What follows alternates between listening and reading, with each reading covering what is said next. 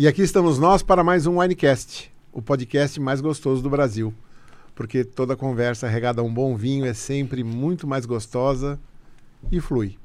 E como eu sempre digo, vou trazer aqui pessoas do mundo do vinho, pessoas que não são do mundo do vinho, mas sempre com ótimas conversas, levando a você entretenimento, cultura e edificação.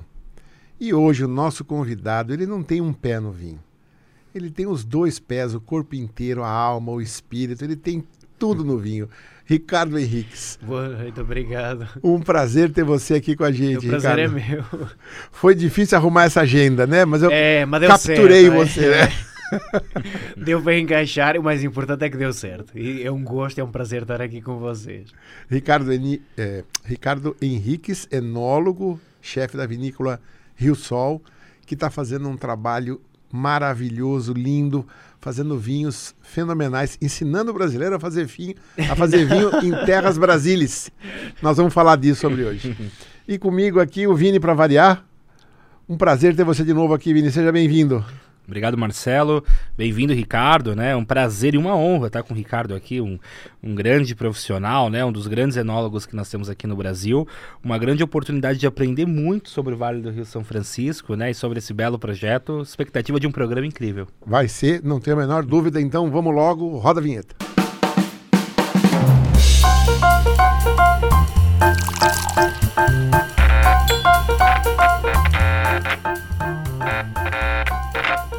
E aqui estamos, Ricardinho.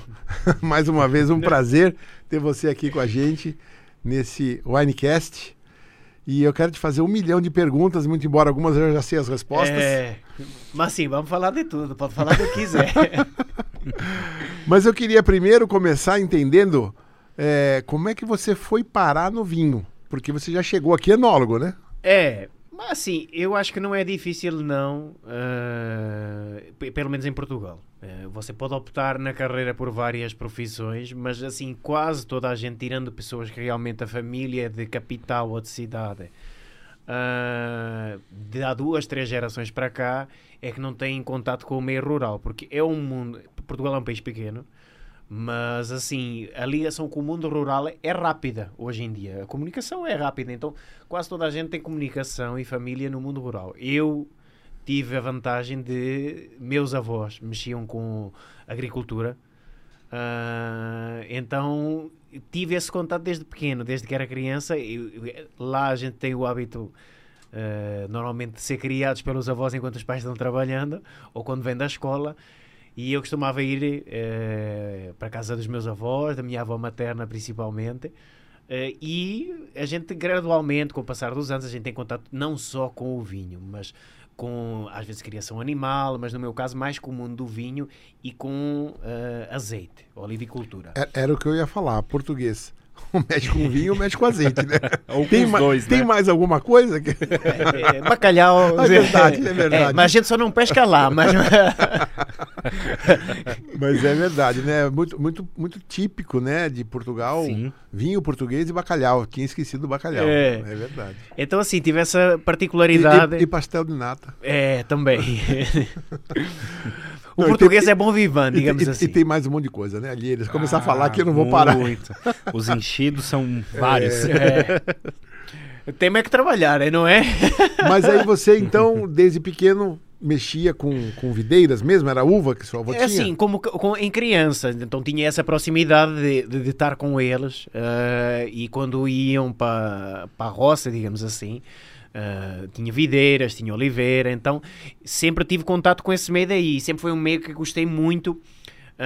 por- sempre gostei muito de natureza, ou seja, de, me sinto melhor no meio rural do que no meio urbano. Ah, e, e aconteceu muito isso e eu acho que é uma coisa que é uma tendência que hoje acontece também muito em Portugal. Ou seja, os nossos avós da minha geração trabalharam eh, para pôr comida no prato para os nossos pais. Ah, e os nossos pais, vendo essa dificuldade, trabalharam para os filhos dele poderem sair do mundo rural e ter uma condição de vida eh, melhor do que a que eles tiveram e que viram os pais passar. Ah, ou seja, esperam que realmente seja o, o outro pulo. Uh, só que a gente está vendo que hoje existe um movimento, uh, e até mesmo durante a pandemia deu para ver isso, com essa questão de trabalho remoto e tudo mais, que não precisa propriamente de estar na cidade para fazer seu trabalho e mesmo dificuldade às vezes de achar emprego em áreas que hoje a gente interpreta como sendo novas, por exemplo, TI, uh, e existe um regressar às origens um pouco. Então, assim, vamos dizer que foi uh, um aumento, um upgrade de um agricultor lá de meus avós em termos de conhecimento. Assim, tive a oportunidade de poder estudar e de poder escolher aquilo que queria fazer. Talvez não fosse aquilo que meus pais idealizavam na altura que eu fosse escolher para fazer a minha carreira. Hoje não tenho dúvida que suportam isso e que me apoiam nisso. Mas era, é sempre aquela coisa, ter um filho doutor. Uh, e eu realmente sempre tive essa afinidade com a terra e com meus avós e gostei muito, sempre gostei muito disso, da agricultura e me enquadrava muito e gostava muito disso, de, de vinho uh, e até mesmo do próprio azeite. E depois, durante a faculdade, fui realmente afunilando e depois acabei por uh, debater o martelo na viticultura e na enologia. Quero fazer mais perguntas, mas antes, vamos molhar a boca? Vamos, com certeza, e né? O, o, Ricardo hoje que trouxe os vinhos. Ótimo, é bom que ele vai poder falar aqui com propriedade sobre ele, sobre vinificação. Vamos lá, né? Vamos começar aqui com o espumante Rio Sol Rosé Brut. O Ricardo olha para essa garrafa, ele sabe o pé que tava a uva que fez essa garrafa aí. Quase. Da onde essa... Na hora que eu cheirar, é. eu vou dizer qual foi a videira que... da onde essa cirrá foi colhida, né? Vocês não têm noção, mas é assim mesmo. Não. O Ricardo tá tão lá... A, a, a Rio Sol tá tatuada assim nele, ele sabe de cor quantas, quantas águas pingou aqui, quantas gotinhas levou, quantas folhas tem aquela parreira, ele sabe tudo. Um dia, pode ser que um dia a gente realmente tenha isso, essa perfeição. Mas enquanto o Vini abre aqui, você estudou lá em Portugal mesmo, em que faculdade? Eu estudei no Instituto Politécnico Castelo Branco, que é uma zona da Raia, ou seja, é beira interior, é próximo da, da fronteira com Espanha. Uh, em termos de vinho, é, hoje a denominação de origem é, mais próxima dali, é Beira, Beira Interior. Perdão. Uh, e me formei em Engenharia Biotecnológica e Engenharia Alimentar. E depois a minha especialização foi em Viticultura uh, e Enologia. Então a componente do curso inicial é, é, abrangente, ou seja, a Engenharia Alimentar, quando a gente fala nisso, é, é geral, tanto parte animal como parte vegetal ou agronómica. Uh, e depois a questão de escolha no final foi exatamente por ser duas áreas que realmente. Duas áreas, quer dizer, a parte da agronomia, mas considerando um só, ou seja, viticultura e enologia sendo uma coisa só. Realmente era o que eu gostava mais e acabei por depois me especializar nessa área. Agora, Portugal você tropeça em vinho, né? Acho que é o país que mais consome no mundo, não é? Per capita é, per de capita, longe. Sim. A gente sim, gosta sim, assim. Per capita, pancada grande é que mata a cobra. Porque é impressionante. Você vai para Portugal, onde você anda, pelo menos ali na região do Douro, você não vê outra coisa a não ser videira. Aí você vai para Alentejo, é videira. Você vai, não sei, é videira, videira. Onde você vai, é videira. Então, é, é questão cultural. Então, assim, só não teve contato com o mundo do vinho realmente pessoas que viveram sempre na cidade e sua respectiva família também. Porque, de resto Uh, pouco ou muito, toda a gente teve contato com, com o mundo do vinho, assim, de ter ali uma videira, vamos Sim, fazer é. o vinho colonial em casa, alguma coisa do género, ou que o avô, o bisavô fazia, então assim.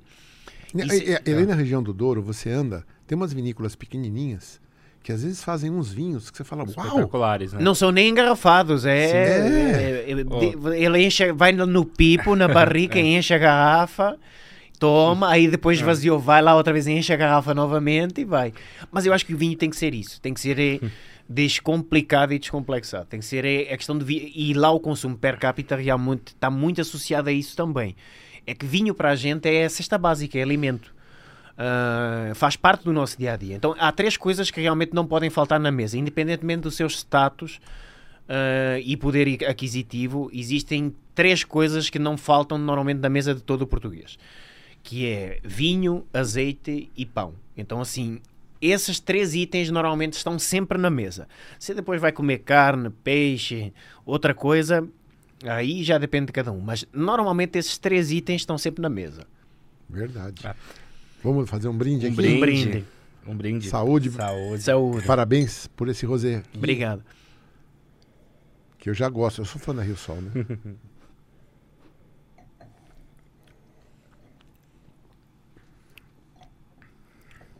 Bom, não vou falar nada porque eu tenho dois mestres aqui.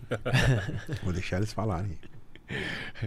Esse daqui, por exemplo, é, falando um pouquinho do produto, uh, é um bruto rosé, uh, então maioritariamente uh, a gente utiliza normalmente duas uvas para fazerem este base para espumante.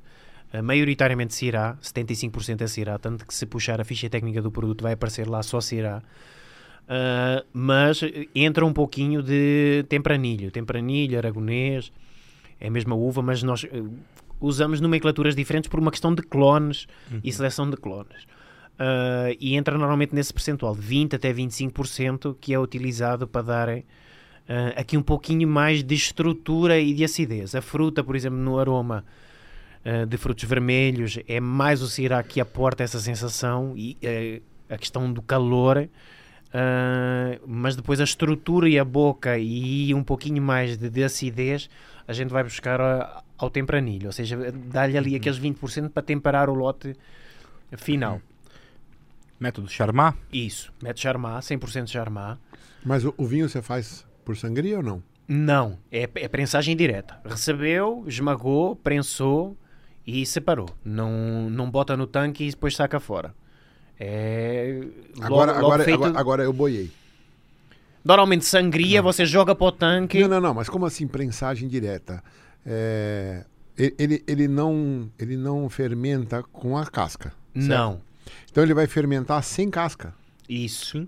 Ah, então, assim, com, com a mesma uva, o Syrah, eu faço dois produtos. Eu faço o Brut Branco, ou seja, é um blend noir. Tem arinto no blend, mas tem muito Syrah. A maioria é Syrah. Uh, então, o, o, mosto lágrima que, que a gente extrai uh, direto da prensa, sem aperto, sem sofrer aperto, ou seja, esmagou e só aquele mosto flor lágrima que sai, a gente utiliza para fazer um blend noir. É, é isso que o pessoal fala choro da videira? Ou não? Não. Não. O choro da videira é quando você pode ver a seiva que está fluindo e cria uma, uma gotículazinha ali de, de seiva uh, em cima. Isso é no início do processo no campo. Tá, mas eu nunca tinha ouvido essa expressão. Então, como você falou? Lágrima? É, mosto lágrima ou mosto flor. Uh, normalmente são os termos mais utilizados. É, Aqui aquele... talvez eh, fale outra, eu tenho outra nomenclatura mais na, no termo de enologia brasileira. É. Mas em Portugal, normalmente, os termos que nós utilizamos é isso: é mosto lágrima, uh, mosto flor. Que é uma prensagem leve. Não, uh, não tem prensagem nenhuma. Ah. Essa é para fazer o branco, o blanc de noir. Está o, bruto, o que nós utilizamos no bruto branco. E depois, o que é submetido à primeira e à segunda prensagem então sim, ele já começa a extrair alguma estrutura, alguma coloração, aromas diferentes, tanto que o, o, perfil do vinho é completamente diferente um do outro, mesmo sendo a mesma uva, exatamente por causa do processo de extração e de elaboração. Uh, é da primeira e da segunda prensagem. Depois sacou fora as massas da prensa e, e vai para fazer a compostagem lá no campo e ser novamente utilizado na reincorporação na nas plantas. Uh, e depois, a partir daí, sim, vamos fazer a vinificação e fermentação, mas como se estivéssemos vinificando o mesmo processo de vinificação de um vinho branco. Tá. Com levedura inoculada? Isso. Seleção de leveduras. Hoje não trabalhamos. Uh, ou então, ocasionalmente fazemos alguns testes com leveduras indígenas, mas 95% é levedura selecionada. Certo. Bom, eu vou querer perguntar aqui agora é, um pouco mais sobre a mágica da Rio Sol, porque o Ricardo vem fazendo vinho na latitude 8 e a gente precisa explicar um pouco para as pessoas que estão nos ouvindo, né, a dificuldade a princípio, né? Sem dúvida. Tipo assim, quando você conhece o mundo do vinho, entende, você fala nunca que vai fazer. Latitude, latitude 8 é Petrolina, é nordeste do Brasil, né? do lado ali do Rio São Francisco. Então, para quem conhece vinho do jeito tradicional, wine belts, né? Fala assim, é impossível. É, fazer. aquela mapinha 32 a 40. É. Né? Aqui e aqui. Então, fazendo aqui um, um, rápido, eu já falei isso em outros, mas vou falar rapidinho aqui. Uhum. É, por que, que você só ouve falar, quer dizer, você ouve muito mais falar que quem faz vinho é Chile, Argentina, Uruguai, Brasil, aí vai lá para África do Sul, aí você vê Austrália e Nova Zelândia, porque eles estão todos na mesma latitude. E mesmo assim, nós estamos falando do Brasil, lá no Rio Grande do Sul, no pezinho do Rio Grande do Sul, porque é uma região. Ah, e lá em cima, lá em cima você tem Califórnia, né, Estados Unidos. Aí você tem Portugal, Espanha, Itália, França. E vai para a direita lá, tem mais o que lá? Vai ter China, né? Ah, você vai ter Oriente Médio, É. vai ter Ásia ali, né? Hoje você já tem, por exemplo, no, É. o próprio Japão também tem alguns Sim, sítios que já faz vinho exato. também. Então, é, são lugares onde a uva vitis vinífera ela encontra é, o, o- o clima certo para florescer e dar boas uvas naturalmente, porque as estações são bem definidas: verão é verão, outono, inverno, primavera. É, tem amplitude térmica na- no período em que ela está florescendo ali na primavera e no verão, né? É, as estações são bem definidas, já falei. Tem quantidade de água correta na primavera e menos eh, no verão. Enfim, é um conjunto de situações que permite que a uva cresça e por isso que essas regiões naturalmente são regiões famosas por fazerem bons vinhos. Aí você vai tentar fazer fora de lá, não dá. A- o clima não ajuda, a- as regiões, a- as situações climáticas são outras e fi- fica quase impossível fazer vinho, para não dizer impossível. Até que um português descobriu o Brasil pela segunda vez. É, mas não fui eu. ah. Então, Mas é, um grupo português, e- né? A Global Wines tem um papel é. importante. então explica para quem está ouvindo a gente como é que você consegue fazer vinho num lugar onde é um semiárido, é. a terra é- é o o sertão nordeste brasileiro, sol o ano inteiro, não tem primavera, não tem inverno, né? Malemar uma primavera e um outono, né? É, mais ou menos. Então, a gente explica. tem o inverno, e o o inverno não, o verão e o... E o verãozinho. Isso, O verãozão e o verãozinho. E o inferno. No Alentejo eu ouvia isso.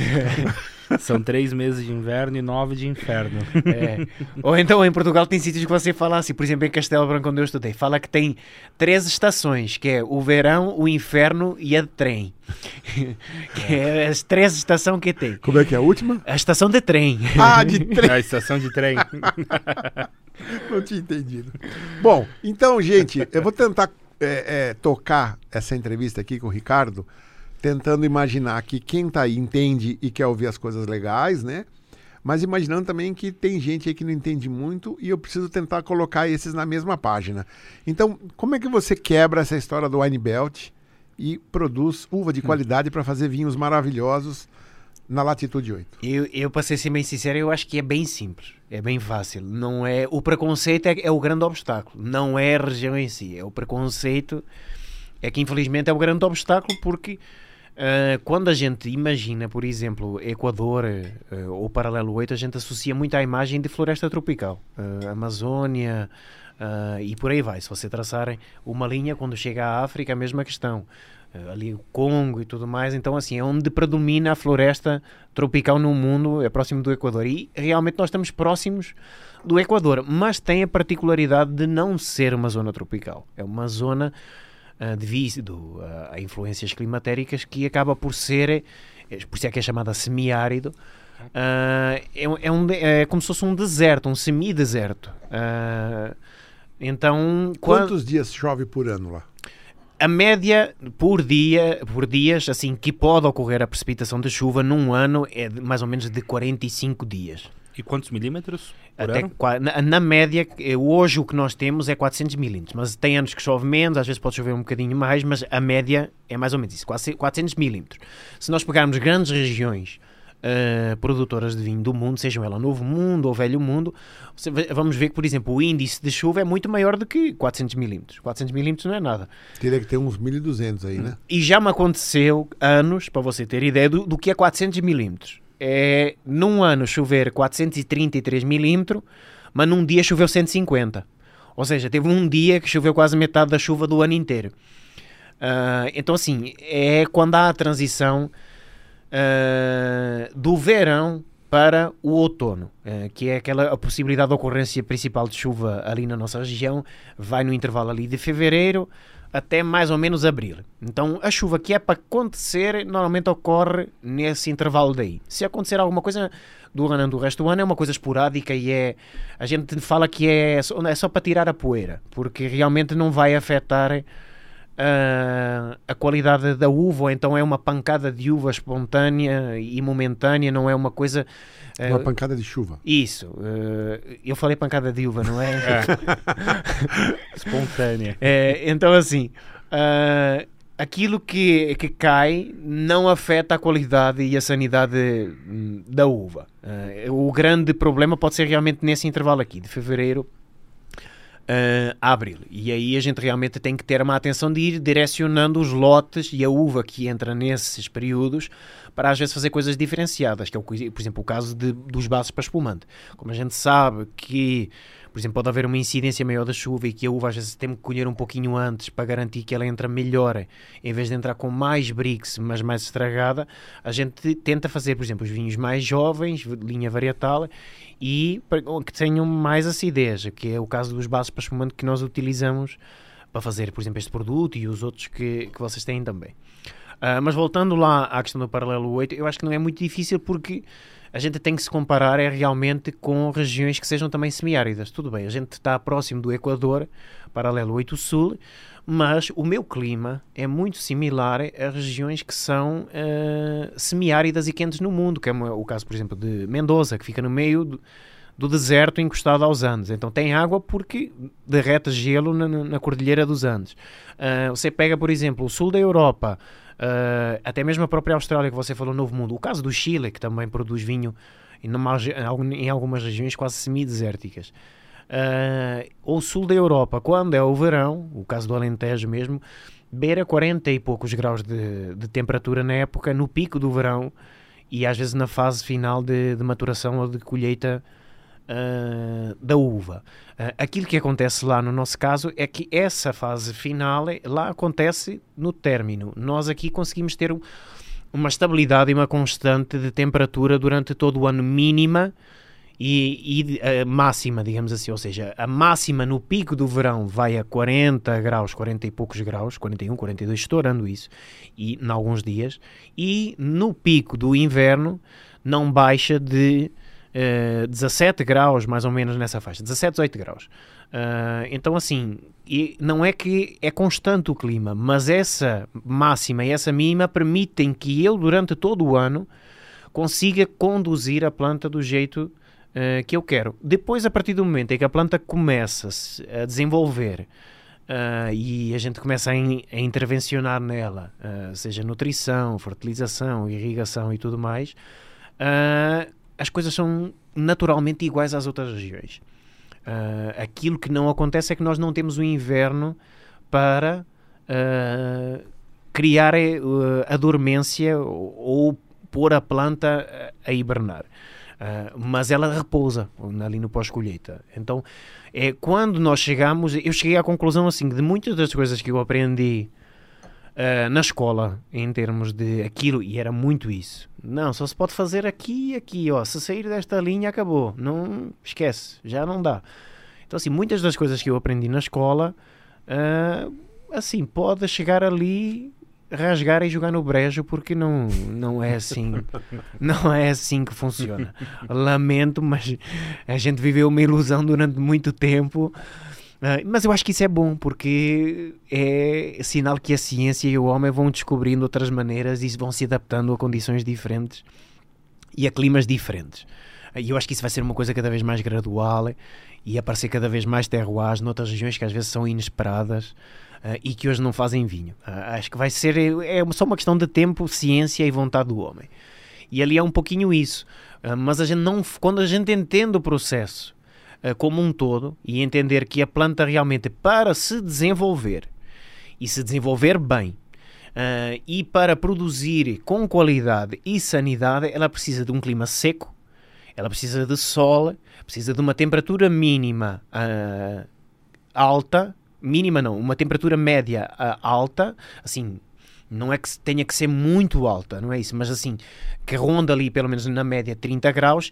E se for possível, como é o caso do inverno lá, não é todo o ano, mas nesta fase que agora estamos entrando, que vai por exemplo de maio até agosto mais ou menos, eh, com mínimas de 18 graus, às vezes um pouquinho mais alto, 20 graus, então permite que haja uma amplitude térmica boa para a planta para preservar, por exemplo, a acidez, mas ela consegue se desenvolver durante todo o processo, mesmo no inverno ela consegue se desenvolver, ou seja, a temperatura mais baixa não inibe o crescimento dela e a temperatura mais alta não acaba com ela. Me prejudica. Isso. Então permite que o homem tenha a liberdade de poder conduzir ela. Ah, o clima é uma condicionante? É, mas ali é uma condicionante que eu consigo adaptar-me a ela e poder conduzir a planta do jeito que eu quero. A partir do momento em que a gente consegue interiorizar isso, que eu não acho que é difícil, às vezes é uma questão só de visualização in loco, ah, a gente começa a entender que é um processo natural. Que não é uma coisa, não tem mágica ali. Mais, mais ou menos. Mais, é natural que se você for lá ficar pingando certinho. Nós- eu, eu vou, eu, eu vou tentar conduzir para todo mundo tentar entender melhor. Vamos lá. Primeiro eu quero saber o seguinte. Eu estou aqui em São Paulo e fiz aqui um, um- uma vinícola e quero colher a uva no verão. Quais os problemas que eu vou ter? É que o Brasil é um país tropical. Isso. Então, qual o problema que eu, viticultor aqui de São Paulo, terei ao colher uma uva no verão, uma vez que eu quero fazer Então, vinho? no caso de São Paulo, o que é que acontece? A maior ocorrência e incidência de chuva é no verão, é na época quente. Ah, é, é ao contrário, por exemplo, de- na Europa. Ou seja, o verão é, se- é quente, mas é seco. É a época da seca, da estiagem. Então, se há coisa que é o maior inimigo da planta e da fruta, é você ter um clima quente e, Úmido. e úmido e chover. E isso é o que acontece, por exemplo, no caso de São Paulo. Então, qual- quais os problemas que eu terei como viticultor aqui em São Paulo com as minhas uvas? Você teria que fugir desse intervalo de não, não, produção. não, eu não fugi. Eu tô aqui, agora é verão, quais os... Que problema que eu tô tendo? Milho, ídio, doenças ah, fúngicas, isso. né? Então, doenças podridões. Doenças fúngicas, que é a, a podridão Sim. cinza, né? É. Então, assim, se realmente não chover, é ótimo. Não, mas vai chover. É. É. Ou, ter- ou, ou também eu vou ter um, um, um bago, É, você não vai ter maturação plena da uva. não vou ter maturação Você plena da uva. Normalmente, é, é, se- depende do estágio em que ela esteja, mas, por exemplo, se estiver na fase já final de maturação, à partida você vai ter problemas tanto na folha e com a folha você, ou seja, prejudicando a folha e a gema pode comprometer a fertilidade e a qualidade da produção da safra seguinte e ao mesmo tempo você perde o seu bem, o seu bem mais valioso que é a uva, ou seja, a partir do momento em que ela entra na fase de maturação, ah, pegando chuva e umidade para rachar a película, apodrecer e estragar é, é extremamente fácil. E também vou ter um bago aguado, né? Ou não? Você vai ter uma menor concentração de compostos fenólicos, né? Porque a água vai fazer com que a planta. Se você tiver uma chuva constante, você pode ter a- vir a ter um bago mais aquoso, Porque né? aqui chove E pra cacete, né? chove muito. Por exemplo, São Roque, que é uma região produtora, chove no verão, por ano 1.400 milímetros. É muito, é, você vê, é, é quase quatro vezes mais o que chove em, em Petrolina. Petrolina. Então, colheita de verão é prática para uva vinífera é praticamente inviável. Então, só para vocês entenderem, isso tudo, é, eu vou dizer que Curitiba, São Paulo, Minas, todo mundo sofre, porque nós estamos aqui, Curitiba menos, né? Mas mais São Paulo, é. Minas, né? Sofreria isso. Agora, o que, que o pessoal dessa região fez? Eles fizeram, A dupla poda. É. que é o que? Explica para nós. Então, assim, e- e- enquanto eu lá podo duas Eu, vezes. eu vou chegar em você lá. É, Primeiro, deixa todo mundo ir devagarinho. Eu tô dando um passo por vez. Tá. Como é que é a dupla poda? A Eu sei, dupla eu sei poda que não é você que faz, então, mas você sabe é explicar. tentar, é- foi, foi exatamente o mecanismo que se utilizou para fugir da, da chuva. Ou seja, eu sei que realmente naquela época vai chover, eh, historial, não é? Ah, então tenho que fugir de que a minha maturação seja desse período. Então, assim, quando começa a entrar nessa reta final, o que é que os produtores fazem? Em vez de produzir, eles abdicam da produção e entram novamente com uma nova poda.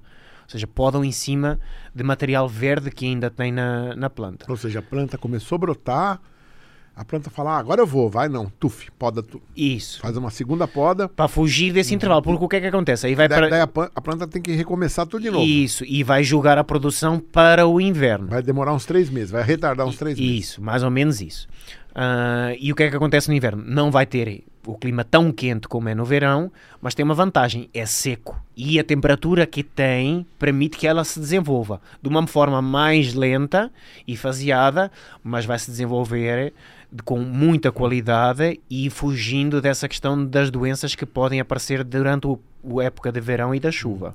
E, e, com uma grande amplitude térmica, né? Até complementando, porque aqui no nosso verão em São Paulo, você tem dias relativamente quentes e noites frias, né? Então, é comum você ter aí uma variância de no temperatura verão? no inverno. Ah. Você é comum você ter aqui no inverno uma alternância de temperatura aí de 13, 14, Sim, sim, até no 15 inverno, graus. sim, é. E, e- e vários dias, né, de estiagem. Você chega a ter 40, 50 dias de estiagem no inverno. Então você consegue ter as condições ideais para colher a uva com sanidade, com plena sanidade, com maturação plena, com os compostos fenólicos ali bem desenvolvidos. Então. Então, vocês estão entendendo? A gente precisa de uma primavera né, com bastante sol e de um verão seco para que não haja fungo, né, para que, que a uva amadureça e você possa colher ela no melhor momento. O pessoal aqui de São Paulo faz uma segunda poda e retarda né, essa brotação, recomeça, a planta recomeça isso e vai então terminar o processo quando está começando o nosso inverno. E aí então, Guaspari, né? Que outras vinícolas aqui? Ah, são várias. São Paulo e Minas Gerais, né? Você tem, você tem a Guaspari, você tem a Casa Geraldo, Góis você tem a vinícola mesmo, a vinícola Góis aqui em São Roque se utiliza da, da colheita de inverno, você tem a Casa Verrone. Colheita de inverno, para Isso. vocês saberem, é um outro nome da dupla poda. Isso, porque aí você vai colher uva no inverno, né? É, é. É, Você tem a Casa Verrone, que também vai. É uma das grandes que, que, que se utilizam dessa técnica. Então você já tem muitas vinícolas aqui, Primeira Estrada, Maria Maria, vixe, então é. Então, é olha só, o brasileiro já começou a usar aí a engenharia para resolver esse problema e a gente aqui no, no É o Sudeste, jeitinho. né? E o Sudeste estamos começando a fazer vinhos bons Sim, e, e não só no Sudeste. e é por viu, isso que antes não, o Brasil não era famoso por vinho bom, porque era todos É. esses problemas que estava falando. Mas aí foram entendendo, foram resolvendo, foram se adaptando, foram indo contra o que os professores falaram que era É, impossível, é. foram descobrindo maneiras. Só e- tem que ser teimoso. É, Exatamente. E com a dupla poda, você já tem produção hoje em Goiás, na- no, estado de Goiás, Serra dos Pirineus, em Brasília, você tem na região serrana do Rio, no Espírito Santo, e essa técnica está sendo utilizada até lá na Chapada Diamantina, na Bahia, se faz colheita de inverno Isso. também.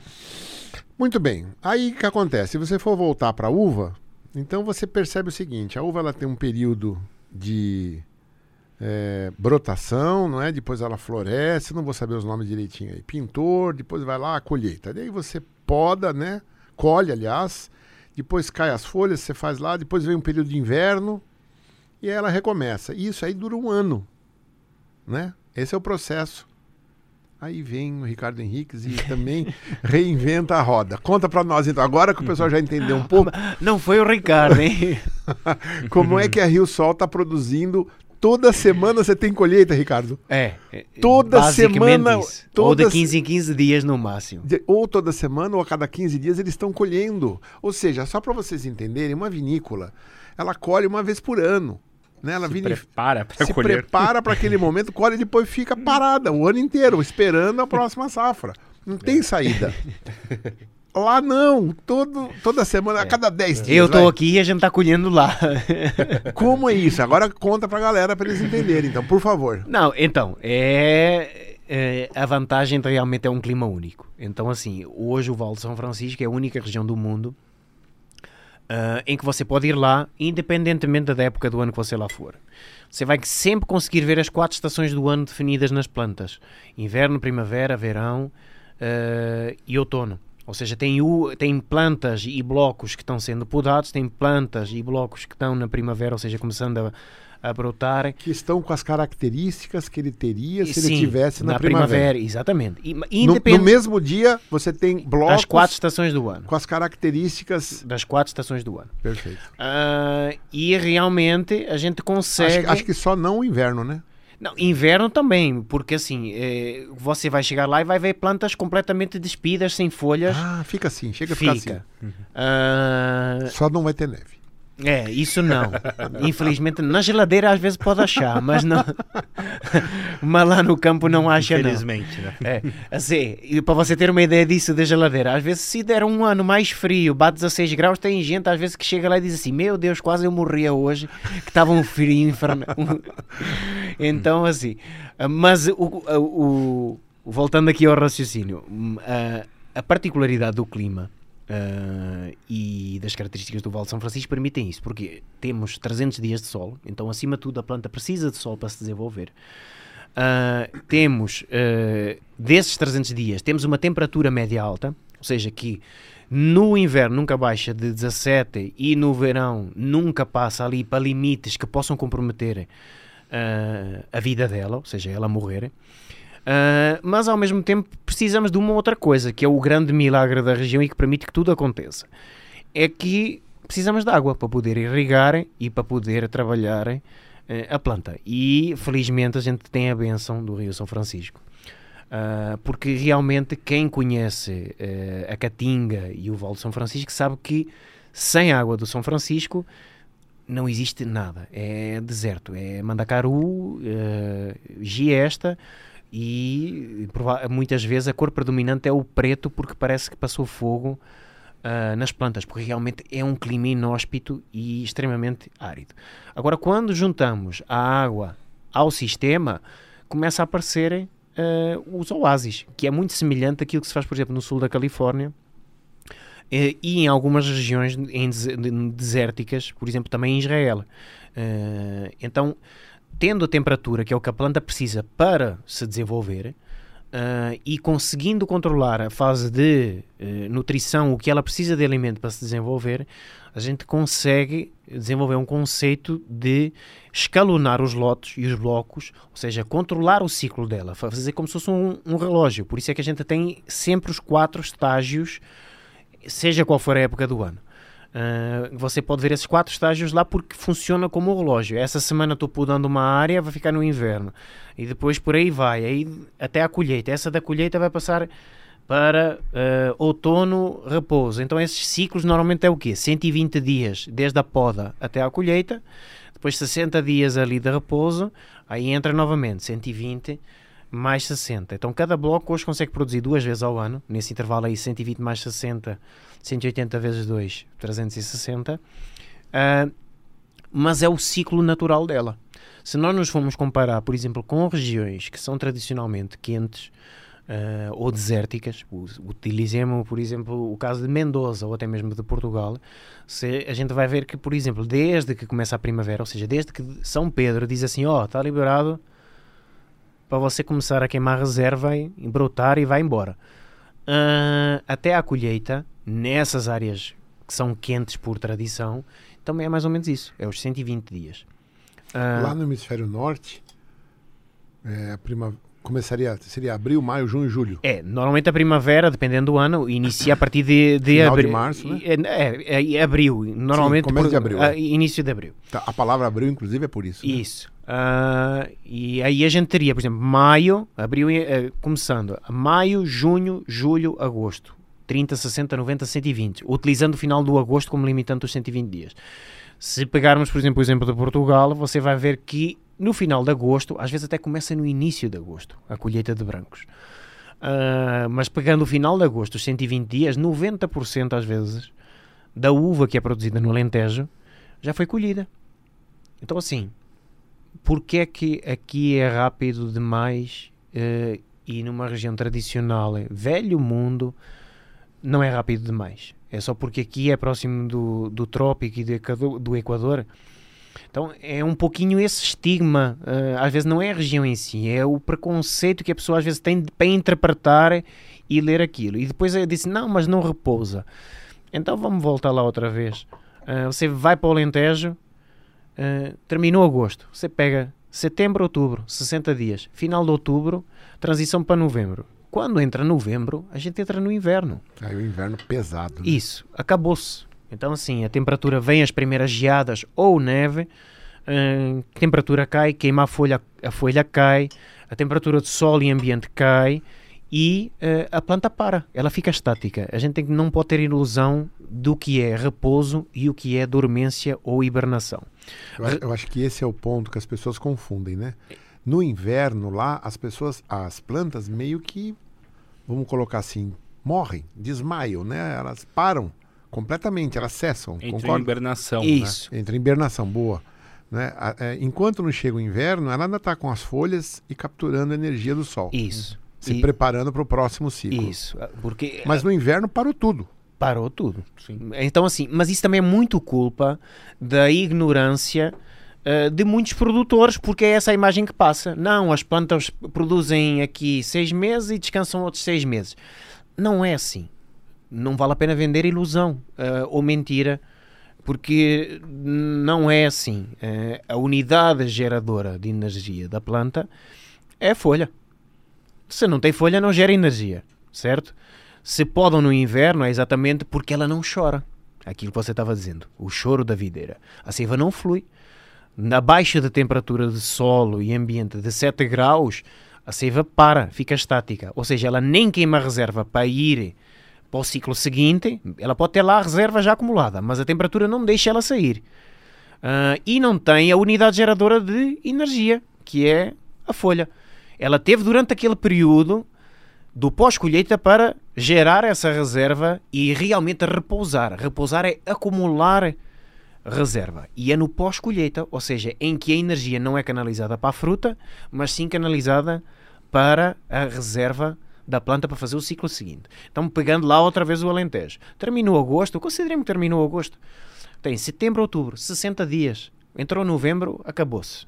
São Pedro chega lá e diz assim: Ó, acabou a brincadeira aqui, agora só ano que vem é que vai novamente. Ah, e esse período é, é o período que faz a poda, que faz os tratamentos culturais no campo e no solo para preparar para o ciclo seguinte, Ah, mas ela não está repousando. Ela está só aguardando vir a primavera, a temperatura começar a subir para ela partir novamente. O que ela tinha para acumular da reserva, realmente, ela teve que acumular naquele intervalo ali de 60 dias. Então vamos lá: 120 para produzir e 60 para repousar. 180. Eu faço 120 mais 60. Então, Na verdade, a partir dela ela está pronta para recomeçar. exatamente. Se Se, ela tivesse inverno- temperatura lá, Ela ficaria esperando acabar o inverno. então, e vou até usar eh, o caso português. Existe, às vezes, anos que têm eh, amplitudes térmicas fora, não é que existe, são fora do normal. Mas existe uma coisa que a gente chama do verão de São Martinho.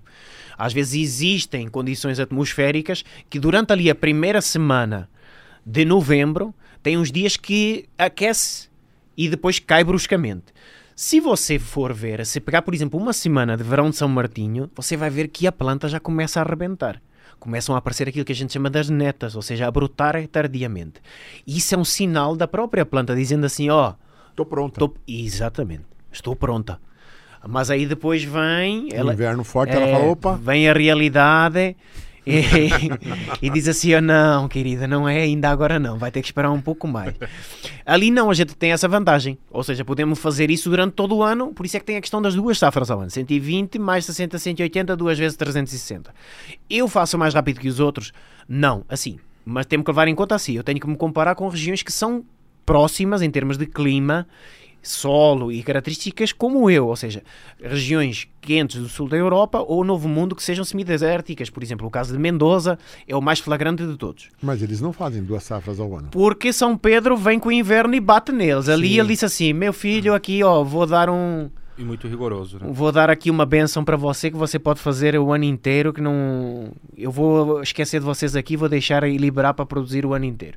E a água você pega do São Francisco. Isso. Então, assim, a ausência de chuva, mas ela precisa de água, então eu sei quanto ela E necessita. você coloca a quantidade exata. Isso, exatamente. Então, são a reunião de vários fatores que são essenciais: temperatura, sol, a ausência de chuva, mas disponibilidade de água, sob a forma de irrigação do São Francisco, que permitem realmente o milagre de fazer vinho no Val de São Francisco. Olha, eu falei isso hoje, né? Ele ouviu, eu vou falar de novo.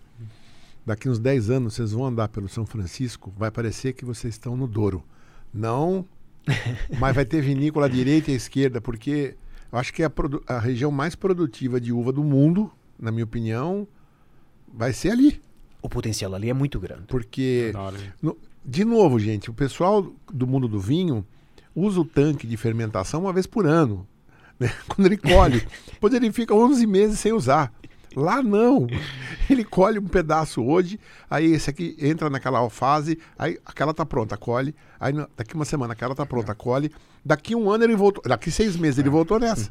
Você pode fazer um alto investimento em tecnologia, em maquinário, em Não estrutura. para, tá tudo sendo porque utilizado você rapidamente ali. se paga, né? Isso. Você se paga É, rapidamente. é assim como no campo você vê as, todas as estações do ano, na adega você vai ver sempre uva sendo processada, uva fermentando, vinho sendo envasado. Então, assim, é uma questão contínua. É uma máquina em trabalho contínuo sempre. Que impressionante. Impressionante, né? E ele tocou no- nessa questão de, de regiões parecidas, né? E se você pegar, por exemplo, em Mendoza, o índice pluviométrico, ele falou que o Vale de São Francisco ali está em torno de 400 milímetros. Em Mendoza você tem regiões que chove 250 milímetros. Eu Menos ainda. Menos ainda. Eu É. cheguei a visitar a... Mas depois a gente é que tem a fama de Satanás. É, é- que- menos. Ele, ele tá calejado, né? Ele tá... Ele tá espinhudo, É. né? Eu cheguei a visitar regiões tanto na, na Patagônia como em, em São Juan que chegava a chover 180 milímetros, né? E se você pensar e, e você Mas tem a água que descongela lá do. do, eles da usam água cordilheira. de, dese, É isso de que eu ia falar. É, eles, e aí só por isso a viticultura também é viável nessas regiões. Não por causa da senão- chuva, né? Tem água por causa do degelo, não por causa da Exatamente. chuva. É, exatamente. Exatamente. E hoje você já tem alguns loucos aí fazendo vinho até, no Chile, é, no deserto do Atacama? Em regiões próximas ao deserto do O Atacama. Peru mesmo, por É. exemplo, hoje já tem regiões desérticas também eh, copiando Copiando o que vocês estão fazendo lá. Exatamente. Ah. Posso dizer para você que uma boa parte dos técnicos, mas assim, uva de mesa, principalmente uva de mesa porque eles têm a janela do Pacífico, É. têm, ou seja, eles estão do lado de lá, ou seja, para jogar para o mercado asiático é mais fácil. Mas o know-how que eles têm lá, posso dizer para você que mais de 50% dos técnicos que estão lá que mexem com uva de mesa na, in natura é gente e filho do Vale de São Francisco. Ah, que estão lá nos projetos. E é a mesma coisa. Ah. Com a vantagem que tem uma amplitude térmica um pouquinho maior, por causa é mais frio por causa da altitude do- dos Andes, mas também é de gelo e é completamente eh, desértico. Mas o foco ali é uva de mesa e janelas de mercado onde não entrem os grandes produtores de uva de mesa, por exemplo, que é a África do Sul e o Chile, que, que atuam muito forte nesses mercados. né? E, e mesmo com uva fina, eu provei no, no, no- no lançamento do Descorchados um, um produtor com um blend totalmente fora da curva. Syrah, Petit Verdot, Malbec, Cabernet Sauvignon, peruano e um vinho com uma qualidade incrível e nessas condições assim que quando você para para pensar, teoricamente seria impossível, assim, ou seria muito difícil de você imaginar que ele conseguiria fazer um vinho com aquela qualidade naquela região. Então, E eu vou, eu vou, vou tomar esse vinho com azeite saborizado. Se você não viu esse episódio, eu vou deixar para você a dica, dois para trás aí. deixa eu te Kátia servir- Salomão, Deixa eu te servir aqui azeite então. saborizado. Você preferiu mais o de fungo, né? Foi, eu gostei mais. Eu, Os eu- dois são muito bons. Eu gosto Os desse dois aqui, são alho, muito- alho negro. Que uvas você está fazendo lá, Ricardo? Assim, a gente tem um portfólio muito grande. É- Essa era outra pergunta. Tem alguma uva que não se dá bem? Porque como você tem, Tem, um manejo, tem, tem sim. você tem um controle quase total. Tem, porque é Tá. assim, realmente a empresa investiu muito no início nessa questão de pesquisa e desenvolvimento, ou seja, não havia assim grandes estudos e com muita eh, certeza do que plantar, como plantar. Ah, então, assim, o primeiro passo da empresa foi realmente esse: apostar forte em investigação e desenvolvimento e pesquisa de campo para ver que variedades de uva seriam ah, boas, ah, o seu resultado em vinho e de que maneira é que a gente poderia aperfeiçoar a produção delas. Então, assim, inicialmente a empresa escolheu. Foi muita coisa, não, não lhe consigo precisar, mas eu sei- a gente testou eh, nos campos experimentais. Se eu for pegar tudo o que a gente já testou, provavelmente estamos a falar ainda mais de 50 variedades de uva. Caramba. Ah, então, assim, o maior campo experimental que nós tínhamos ah, era durante muitos anos foi considerado o maior campo experimental a céu aberto do mundo, Ah, que era cerca de 5 hectares e meio. Ah, e nesse campo experimental, que foi o primeiro de todos que a vinícola eh, elaborou, o- nós tínhamos 25 variedades de uva. Dessas 25 variedades de uva, tínhamos 5 clones por variedade de uva e cada clone enxertado com 5 porta-enxertos diferentes. Então, assim, a gente pegou, por exemplo, Syrah, Uh, clone 100, clone, ou seja, fomos na França, qual é o melhor clone será? Esse daqui, do Viverista, pegamos. Fomos à Austrália, Napa. Então, escolhemos os melhores clones, assim, de várias regiões e de vários viveristas que tinham essa, essa, já essa investigação que são bons e depois avaliamos o solo, o clima e tudo mais assim, ó, aqui que porta-enxertos é que podem dar certo. Então escolhemos aí mais ou menos 5. Uh, e fomos testando clone por clone com uma combinação clone porta-enxerto. E depois, qual o tipo de condução, qual o tipo de irrigação, qual o tipo de fertilização, quantas gemas por vara. Qu quanto tempo vocês ficaram nesse período de avaliação? Eu acho que a gente ainda está. Não, não, não, acho que isso nunca vai acabar, né? Eu também acho que Mas não. vocês tiveram, acho que um momento inicial muito forte aí, né? Sim, então sim, a gente perdeu ali inicialmente os primeiros sete uh, a 10 anos foi praticamente para aprender. Tudo isso.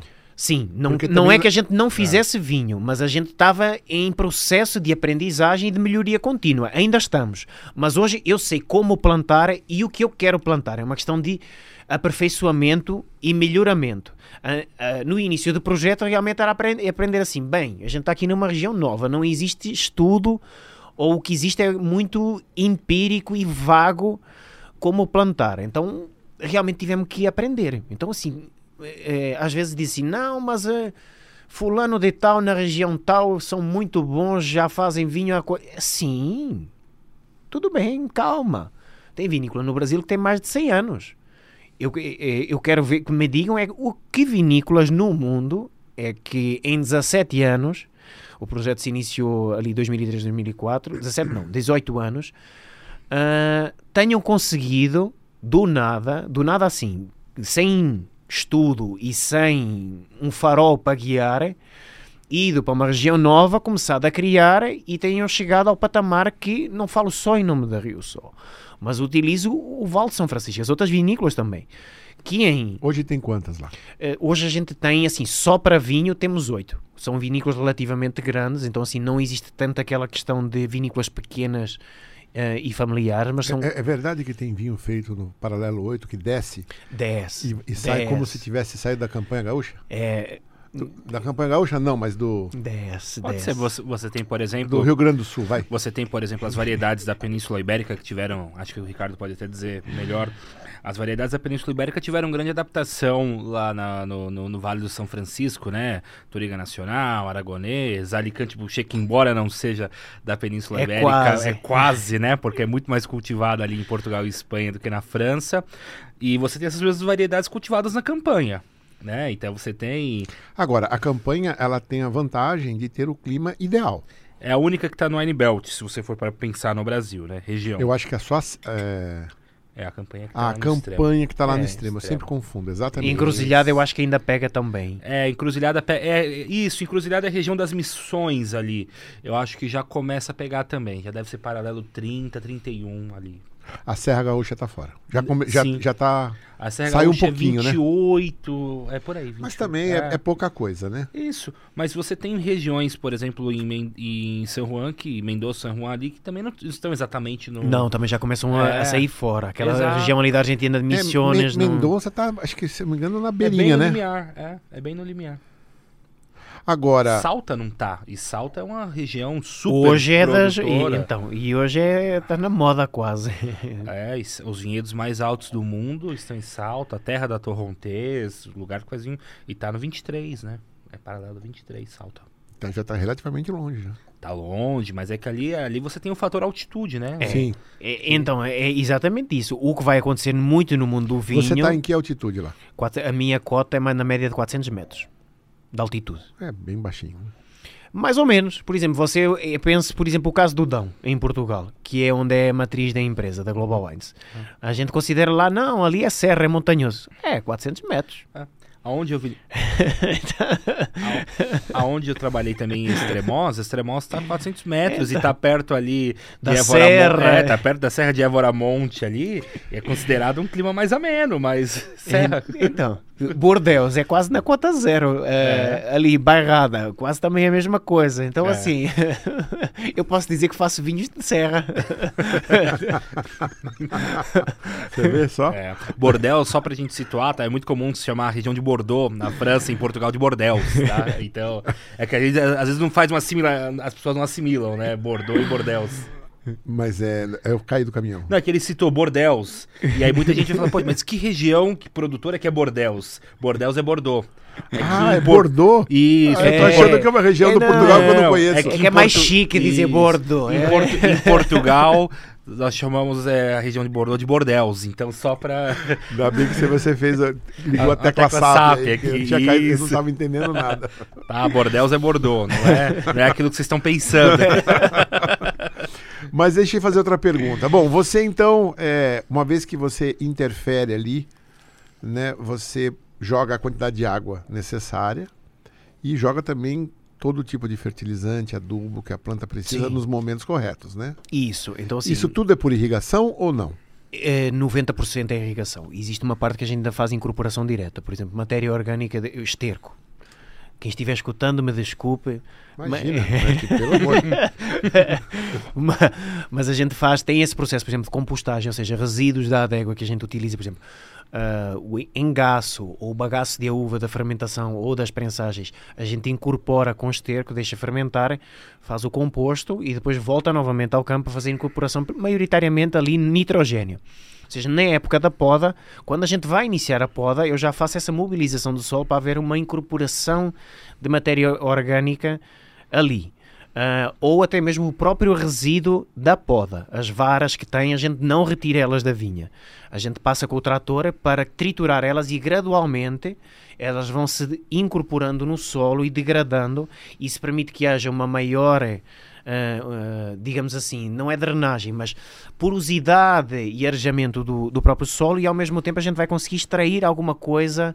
É lei de Lavoisier, então assim nada se perde, tudo, tudo se transforma. Então, essas realmente é direta, incorporação direta.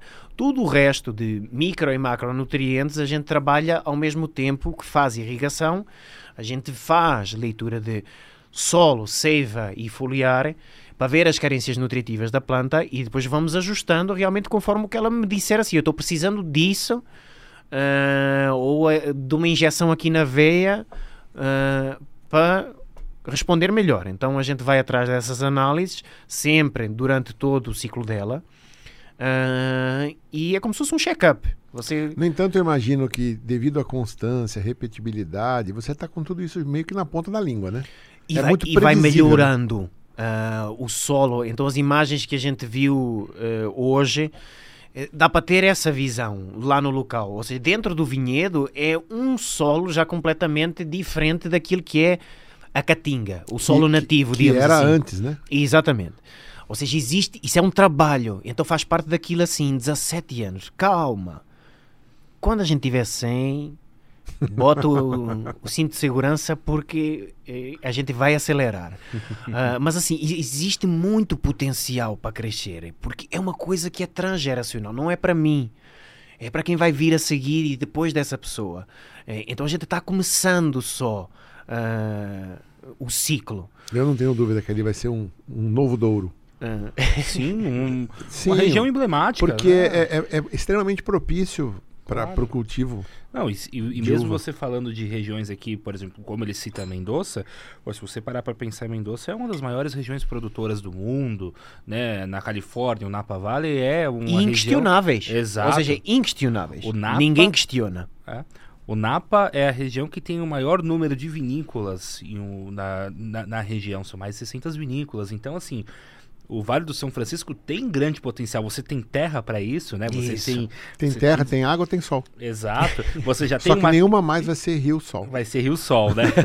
você já tem uma tradição local na do cultivo da uva, principalmente com a uva de mesa, né? Então a uva de mesa isso. já está ali é, historicamente, inclusive hoje o principal polo é produtor e exportador de uva de mesa do Brasil é o Vale do São Francisco, isso. né? Isso é, é 80 a 90% da uva é. que sai do Brasil, ou seja, o cartão postal é lá fora, não é no Brasil, no Brasil também, Sim. mas o cartão postal da uva que chega lá fora, Estados Unidos, Inglaterra, mercados exigentes, da uva de mesa do Brasil, lamento dizer, mas não é do sul nem do sudeste.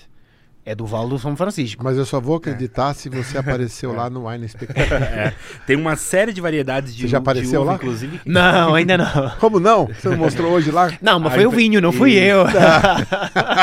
Em 2004.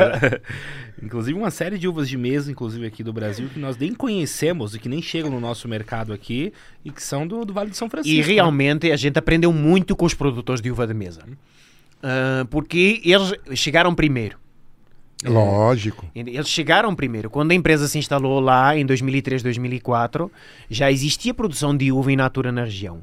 Então, assim, a gente tinha a mentalidade. E ainda tem, né? Tem, fortíssimo e cada vez crescendo mais.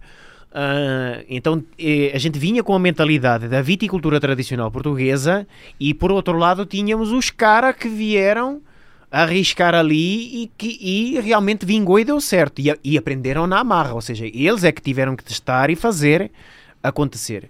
Então a gente eh, julgou um pouquinho aquela, aquela história de jogar com vários sistemas de condução a latada, a gente pegou da uva de mesa. Ah, hoje a gente olha para a latada como sendo assim, não, o, sistema pergolado, ah, que utiliza mais essa nomenclatura. Ah, O não, pergolado, qual a diferença dele para a espaldeira? é, é aquele que fica coberto, ou seja, tem Não, mas o- esse, esse não é o latado? é É, latado. é que latado e pergolado são sinônimos, Ah, ok. tá? Latado e pergolado é a mesma coisa. aquele Tá. Então, assim, a gente Sul, o- uti- via isso, eu mesmo, o próprio grupo, o nosso grupo via isso. Não, isso é para uva de mesa, não. Esse cara não tem nada a ver com a gente. A gente teve que. Ó, calma. Se eles vieram primeiro e aprenderam e deu certo, a gente tem que ver realmente em que é que isso pode dar certo aqui e a gente se pode enquadrar. Então, dependendo do vinho que você quer fazer e a característica, há muita coisa que a gente pode pegar de ensinamento da uva, pode pegar e pegou de ensinamento da, da uva de mesa. Não tenho vergonha nenhuma de, de falar isso. E depois, realmente, as outras coisas em que a gente tem eh, o conhecimento de- tradicional de- da viticultura que trouxe do grupo de, de Portugal e que conseguiu replicar aqui, adaptado, como é óbvio, às características do Val de São Francisco, mas com a base científica partiu eh, dali. Ah, e a mesma coisa com a questão de as coisas que a gente aprendeu com a uva da mesa também. Então, eles produziam para chegar naquele resultado, mas eu queria pegar alguma coisa de- que estava dando certo ali e depois conduzir e adaptar ela para a produção de vinho, eh, de uva fina, para elaborar vinho. Então, assim, é um misto, uma assimilação de vários processos e de escolas ah, para chegar naquilo que a gente é hoje. O pessoal de usa de mesa, o pessoal de uva de mesa usa mais a latada, né? É latada. Sim. Maioritariamente é, para não dizer 100%, mas é 90%. E, e a uva fica embaixo ali na sombra. E Exatamente. fica doce. Tem calor, tem É. temperatura. Só que o que é que acontece? Uva de mesa você come com os olhos. Antes de comer com a boca, você come primeiro com os olhos. É. Então, existe uma, uma importância muito grande que nós não temos isso nem na enologia nem na viticultura para vinho, que é a estética. Existe um trabalho muito grande de estética, de raleio. As senhoras vão lá com uma tesourinha, cortam baga a bago. Aqueles que não estão no padrão ou que estão feios, cortam. Existe né? um trabalho que as pessoas às vezes não têm ideia. Ah, é trabalho de esteticista na uva. É. Ah, Mas na uva de mesa. Isso, na uva de mesa. No vinho a gente não tem essa, esse. é, não, tá bom, tá doce, tá, vai, bota para dentro do tanque, fermenta, vai embora. Ah, então não tem que ter essa coisa assim, tem que estar bonitinha. Mas para consumidor final e natura realmente tem que ter esse cuidado. Então, assim, o sistema de latada, para além de garantir produtividade, eh, garante que não haja uma exposição solar tão grande. Então, a temperatura ambiente garante a maturação porque é alta e mantém a uva, você olhando visualmente para ela, verde, ou seja, com um aspecto sem estar queimada, amarelada, que às vezes pode inibir a compra. Ah, eu já não faço isso, eu, eu me adaptei de maneira diferente. Ah, não tenho que ter esse cuidado dela ir assim verdinha e protegida. Eu mantenho a latada e quando, por exemplo, variedades de moscatela que a gente utilize para fazer espumantes moscatéis. A grande diferencial do moscatel, eh, eu sei que a maior característica dele é a questão das vezes da doçura que ele tem no final. Mas eh, o grande diferencial das uvas moscatéis é, é a, a componente aromática. É, tem características aromáticas que são distintas de todas as outras uvas. A variedade, uma variedade extremamente perfumada e exuberante. Como é que eu consigo extrair mais aromas ou, ou, desenvolver mais aromas nessa uva? Então, assim, eu tenho enlatada, quando chega na fase final uh, de maturação e que a gente sabe que já está, imagina, uma semana, 15 dias antes de colher, pelas análises que a gente vai realizando, a gente vai na, na entrelinha e abre um corredor de luminosidade. Que é para, dura, nessa reta final, ela pegar exposição solar direta no cacho. Isso vai-me desenvolver, uh, não vai comprometer a sanidade dela. Espera aí, a moscatel você faz enlatada? Então? Enlatada. Ah. Uh, não vai comprometer uh, a qualidade dela e vai ter um desenvolvimento aromático muito maior. Então, isso é, é a tal questão, a escola híbrida. Pegamos uhum. um pouquinho daquela tecnologia e depois adaptamos para aquilo que a gente queria fazer em termos de, de vinho. Então, assim, são coisas de, contínuas que a gente também vai aprendendo e, e tentando melhorar. E dessa forma, né, Ricardo, você acaba tendo uma produção também muito maior. Porque esse é um fator importante também, né? A latada ela te traz Isso. um rendimento maior. Então você pensa. E agora, se você consegue ter um rendimento maior e ainda assim ter uma alta qualidade, você une o melhor dos mundos, né? Porque é um grande desafio. Isso, inclusive, Sim. até algo que eu ia te perguntar, eu gostaria de te perguntar, é em relação a rendimento do, dos vinhedos no, no Vale do Rio São Francisco. Porque o que a gente ouve muito falar é que por conta de você ter duas safras, por conta de todas as particularidades que envolvem a região, que você tem um menor rendimento é, por, por, por, planta, por hectare, que você acaba. É, é, que você, inclusive, nas duas safras, você vai ter uma safra que você vai ter um rendimento maior do que outro. Isso são coisas que são muito ditas e, é. e difundidas. Eu acho que aqui a gente tem agora uma ótima oportunidade, né, Marcelo, de desmistificar essa questão de uma vez por toda. É. Mito ou verdade? Você consegue ter alto rendimento no Vale do Rio São Francisco? Conta um pouco pra gente. Consegue não tenho, não tenho dúvida que a gente tem rendimentos excepcionais, sem comprometer nem a qualidade nem a viabilidade da planta, ou seja, sem extrair mais dela do que aquilo que ela me consegue atribuir. Uh, e, e tem, porque tenho condições ótimas para fazer isso. A, a gente tem é que realmente ter o quê? A parte nutrição bem controlada e a planta saudável. Se a planta estiver saudável e tiver alimento, independentemente se tem um, um pouquinho mais de idade ou não, ela vai responder. Ela vai responder bem. É, é, funciona tal e qual como o ser humano. Se ele tiver saúde, é, tem gente com 70 anos que bem, corre. Bem alimentado. Uhum. Exatamente. Então, assim. Hum, com vitamina D, tomando é, solzinho, né? É, não quer dizer que as plantas vão ser eternamente produtivas e que elas eh, vão manter sempre altos rendimentos. É normal que com a idade, mas isso acontece em qualquer região do mundo, não é só no Vale de São Francisco. Uh, que com a idade elas vão caindo gradualmente. Aquilo que eu posso dizer é que eu tenho a certeza que tenho plantas lá com uh, mais de 20 safras que produzem uh, 20, 30 toneladas por hectare. Oh. Uh, isso dá quanto por, por videira, mais ou menos? É, depende mais ou menos do, do espaçamento. A gente trabalha, por exemplo, se for é, uma espaldeira um normal, é, a gente tem uma média mais ou menos de 3.500 plantas por hectare. Se a gente for para uma latada, eu tenho compassos duplos que eh, cai quase para metade a densidade da planta. Mas é na latada e onde o compasso é menor que eu consigo tirar às vezes esses rendimentos mais altos, porque as que estão lá são máquinas de produção. Uh, a qualidade da uva vai comprometer? Eu tenho muitas dúvidas e não acredito nisso. Uh, vai haver diferenciações de, de, qualidade? Vai, mas eu não estou a fazer Romané Conti. Eu estou a fazer Uh, tem, a gente tem que segmentar os produtos. Então, assim, tem o produto de entrada, tem o produto reserva, tem o produto premium. É óbvio que eu não vou fazer 30, 40 toneladas por hectare no produto premium. Por isso é que a gente tem os outros sistemas de condução com menos produtividade, porque estou a direcionar eles para aquele segmento. Agora, por exemplo, bases para espumante uh, vinhos de entrada para competir com o importado, que o, o brasileiro reclama exatamente do preço de nacional, infelizmente o que nos deixa menos competitivo é a situação tributária, a carga tributária e incidência de imposto no Brasil. Então eu tenho, se não há como mexer nisso, eu tenho que combater de alguma maneira. Como é que eu consigo combater isso? É diluir custo. Diluir custo é produzir. Uh, então eu tenho que ter preço para competir com o pessoal que vem lá de fora. Vini, fala para nós quanto que custa esse espumante. Mostra pro pessoal aí, vamos dar o QR Code na tela, que fantástico tá aqui. maravilhoso. Olha, esse espumante, é, tanto o, o Brut, o, o Demisec e o Muscatel, para o nosso associado na plataforma, ele sai em torno de 35 reais 35 para o associado. Então é um preço, Mas o preço número um dele, valor em 1, torno de 50 reais. 50 reais por 35 pro associado. Isso, com, com, com Um desconto baita aí, espumante. com um desconto aí de cerca de 30%, né? Eu E- tenho muitas dúvidas quem prova cega botando com espumantes muito mais caros e até método tradicional, porque isso é outra conversa, é outro papo furado que vendem que charmate é inferior a método tradicional.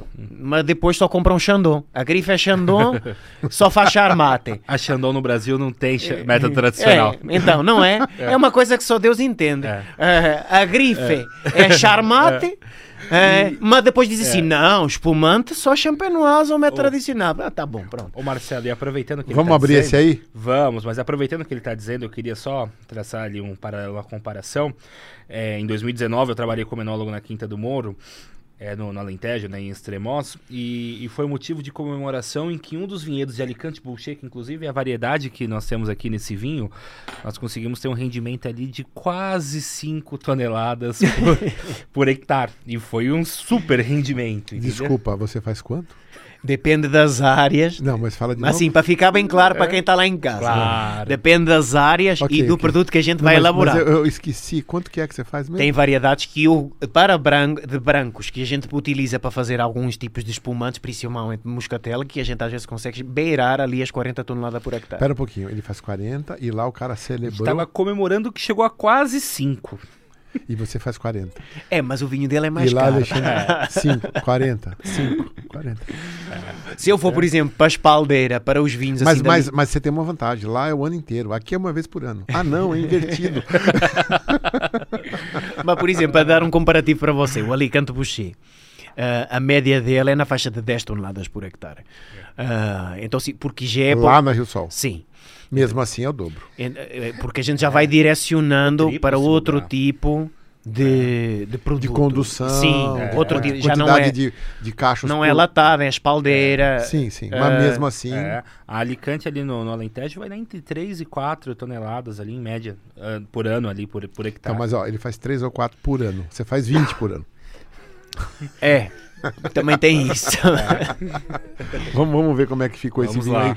E ó, enquanto ele abre ali, eu vou, dar- eu vou colocar para vocês aqui um videozinho da Rio Sol, porque a gente tá falando, falando, falando, mas acho que só quando você vê mesmo o que, que o pessoal fez lá, que você vai entender um pouquinho mais. Então, vou dar play aqui num videozinho institucional da Rio Sol, vale a pena assistir, é lindo. Vamos lá.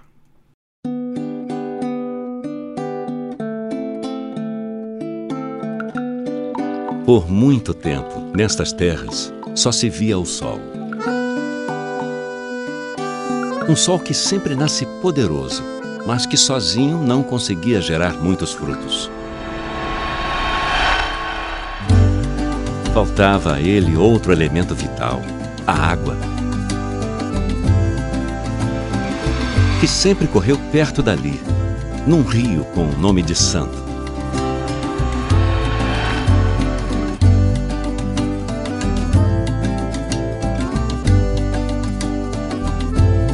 Até que um dia essa terra conseguiu unir o tal rio e o sol. E foi aí que tudo começou.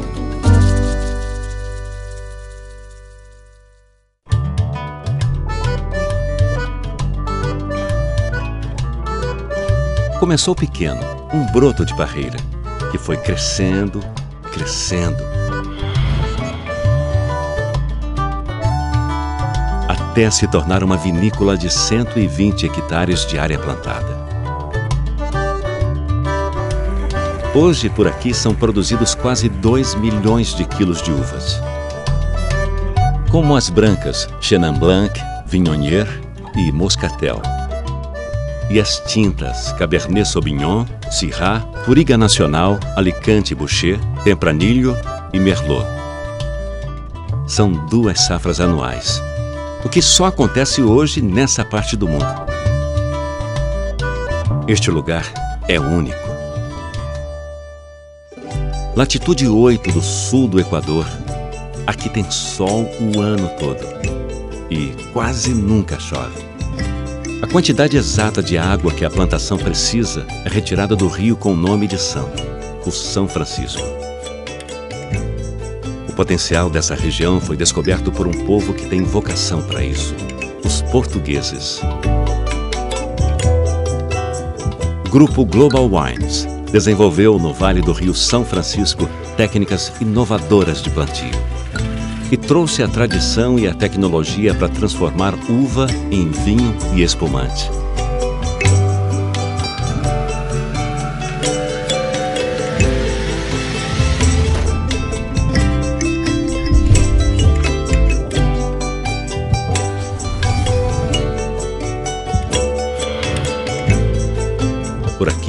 Se produz quase 2 milhões de garrafas.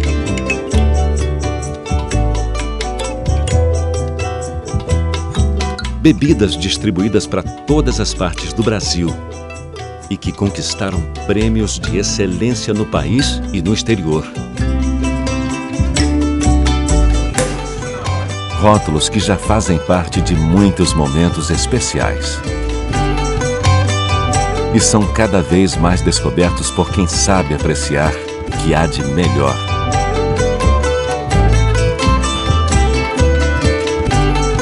Tudo isso feito num cenário mágico que atrai visitantes em busca dos melhores vinhos, espumantes e das mais belas paisagens.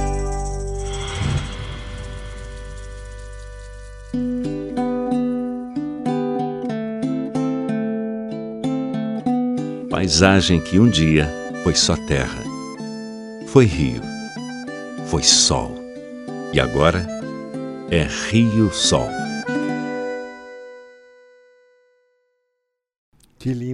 Parabéns. Obrigado. Aliás, parabéns também para quem criou o logo, né? Porque eu tô para ver logo mais é, é, exato, né? Acertaram na mosca, né? Simbólico, né? Rio termina com O, O no meio, paralelo 8, Rio Sol, que é as coisas que. Impressionante. E pode representar o infinito também, Também, ali, aquele é. oito, né? Desse É- ciclo é contínuo. uma coisa que está aí em, em perspectiva É. de, de chegar aí um dia um infinito. Simplesmente fantástico. Parabéns, parabéns, Ricardo. Eu, durante o vídeo, eu falei, vou perguntar isso. Agora eu não lembro o que, que é. Como é que eu faço para lembrar? Boa, vamos, vamos, vamos tentar lembrar. agora, agora o comentário que eu queria fazer ainda Ah, antes a gente an- falar antes, antes, vamos tomar o vinho? Vamos, vamos. Saúde. Saúde. Saúde. Esse vinho qual é? Esse é o Rio Sol Gran Reserva Alicante Boucher, safra 2018, né? É safra 2018, isso mesmo. Safra 2018. E aí eu até queria aproveitar e fazer uma pergunta para o Ricardo a respeito de uma particularidade desse vinho, mas antes fazer só um comentário sobre o espumante, porque você falou que esse é um espumante, por exemplo, rosé, feito com Syrah, e você coloca ali um pouquinho de Tempranillo, um pouquinho de outras variedades, mas enfim, a gente está tão acostumado também a ver espumante, ou ouvir que espumante é com Chardonnay e Pinot Noir.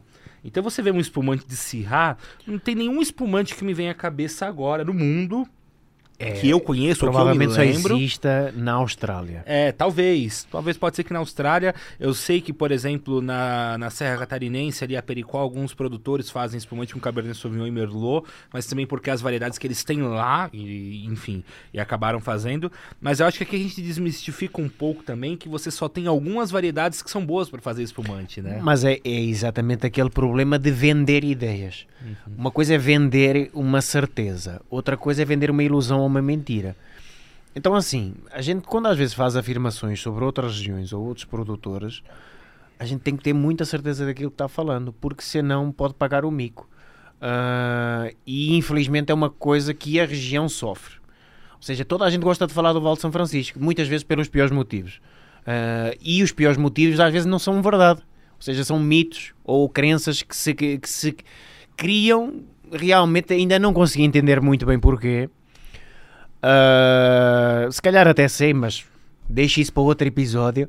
Ah, Eu acho que o brasileiro tem um pouco de preconceito com o É. Nordeste. é, Então, mas a gente tem que trabalhar dois preconceitos. É que a gente lá apanha a pancada de dois preconceitos. Primeiro preconceito no consumo de vinho no Brasil é que vinho brasileiro é ruim. Esse é o primeiro preconceito. E depois, segundo preconceito, de onde é esse vinho? É do Nordeste. Tome. Lapada outra vez. Segundo preconceito. Não pode ser bom. Isso. É do Brasil. E do I- Nordeste? isso, Não, exatamente. Não pode ser bom.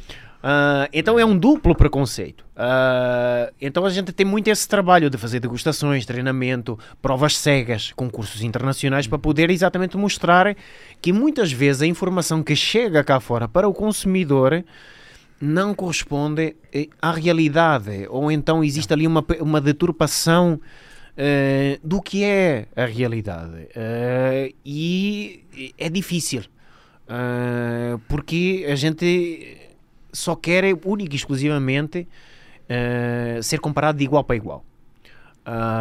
E realmente eu acredito fi- fi- firmemente que a gente tem condições, e o futuro dirá, ah, para fazer isso. Ou seja, para mostrar que somos uma região diferente, com métodos diferentes, fora da curva, tudo isso. Ah, não somos melhor nem pior. eh, então, assim, somos diferentes. Eh, Então a gente só quer que nos conheçam realmente por isso. E vai no sentido daquilo que você estava dizendo das uvas que são utilizadas. Então, assim, um Brasil é um país tão grande, com tanto terroir, com tanto potencial, por que é que a gente há de andar copiando uns aos outros? Ou usando as mesmas variedades, só porque é bonito, só porque fulano de tal usou assim. Aí a gente vai chegar a um ponto que não está fazendo vinhos com identidade. Eh, eu poderia fazer Chardonnay? Poderia. Poderia fazer Merlot? Poderia. Mas eu perdi a minha identidade eh, de mostrar o melhor potencial da região. E depois a gente acaba por criar vinhos Xerox.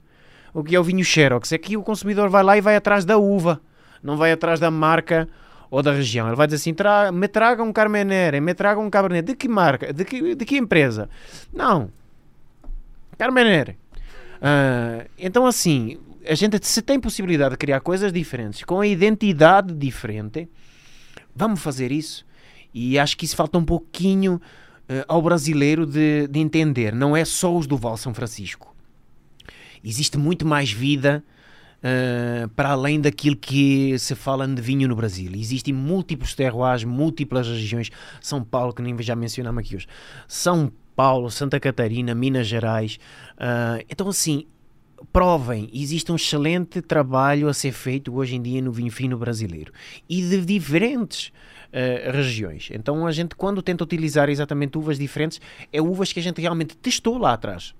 Não foi porque eu disse assim, não, Alicante vai muito bem, eu quero fazer diferente. Não, não foi só isso. Foi a gente testou e viu que realmente tinha a capacidade e possibilidade de pegar uvas diferentes e fazer produtos com uma qualidade eh, diferenciada. Não é só dizer assim, não, é diferente porque é diferente. Se- tem que ser, vamos, podemos fazer diferente? Podemos. Mas temos que saber o que é que a gente vai fazer diferente que se adapta aqui à região. Eh, e o Alicante Boucher acaba por ser uma das uvas que foram selecionadas que foge exatamente dessa curva. Ou seja, é uma uva que a gente tem muita experiência com ela no Alentejo.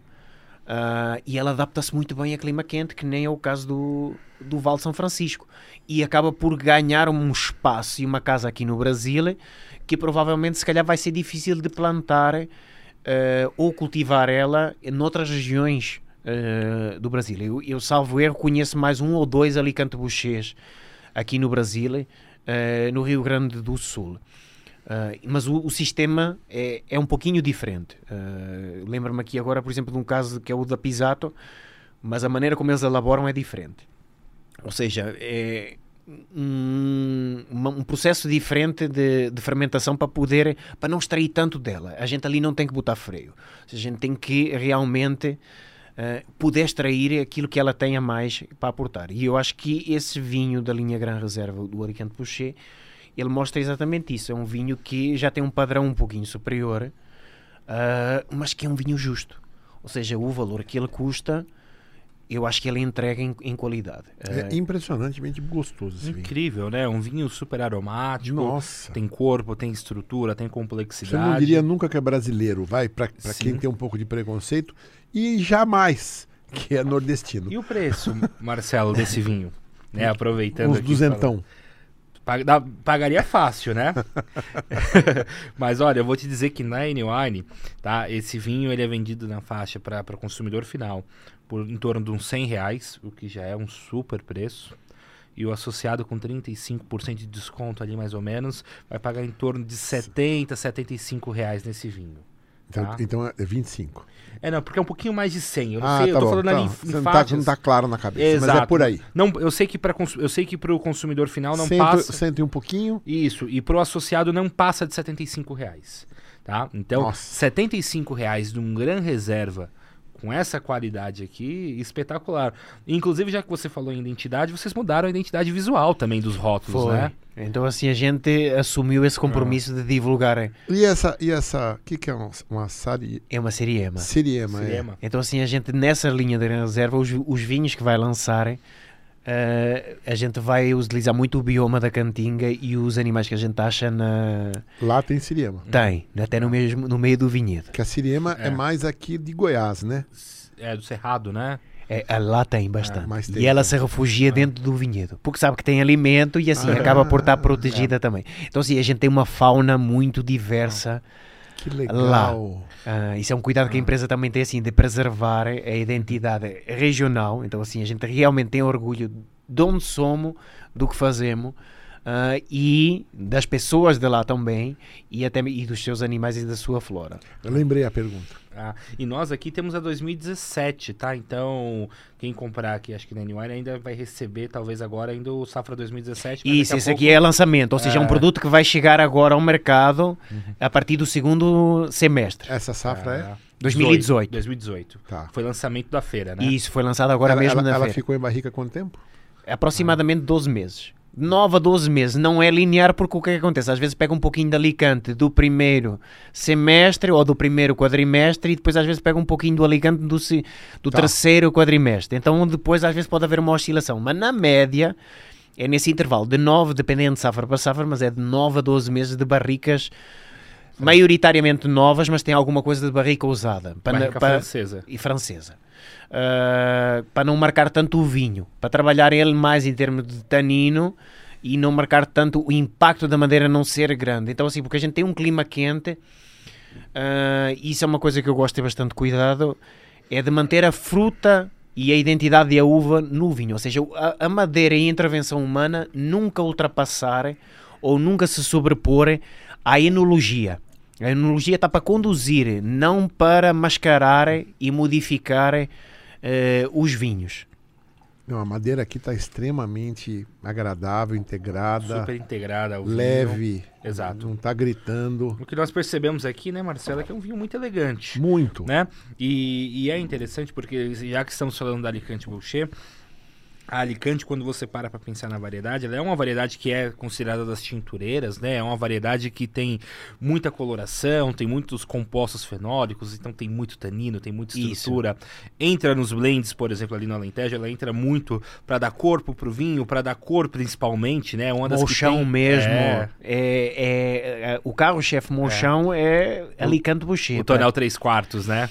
E, e então você, quando você pensa em Alicante Boucher, você pensa em corpo, potência, estrutura. É uma variedade que é tão tintureira que até a, a polpa dessa variedade é escura. E aqui o que a gente tem é uma elegância, né? É um vinho com tanino muito sedoso, super domado, barrica bem integrada. Realmente é um vinho muito elegante, muito bem vinificado. Eles lá chamam de, de tintura de índio. É, mas deve ser mesmo. né? mas não tinha aqui antes, né? Foi trazido agora. A pergunta que eu ia fazer é enoturismo. É uma coisa que cresce muito. Ah, Quem quiser ir para lá, como é que é? Dá uma palhinha pra gente. Então, assim, a gente tem eh, vários eh, passeios, digamos assim, ou, ou vários eh, roteiros de enoturismo hoje na, na vinícola.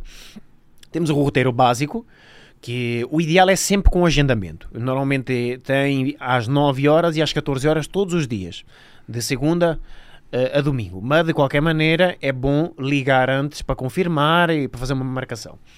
Ah, os contatos, para quem quiser consultar, estão no site da empresa ou nas redes sociais da empresa, vão conseguir eh, achar eles.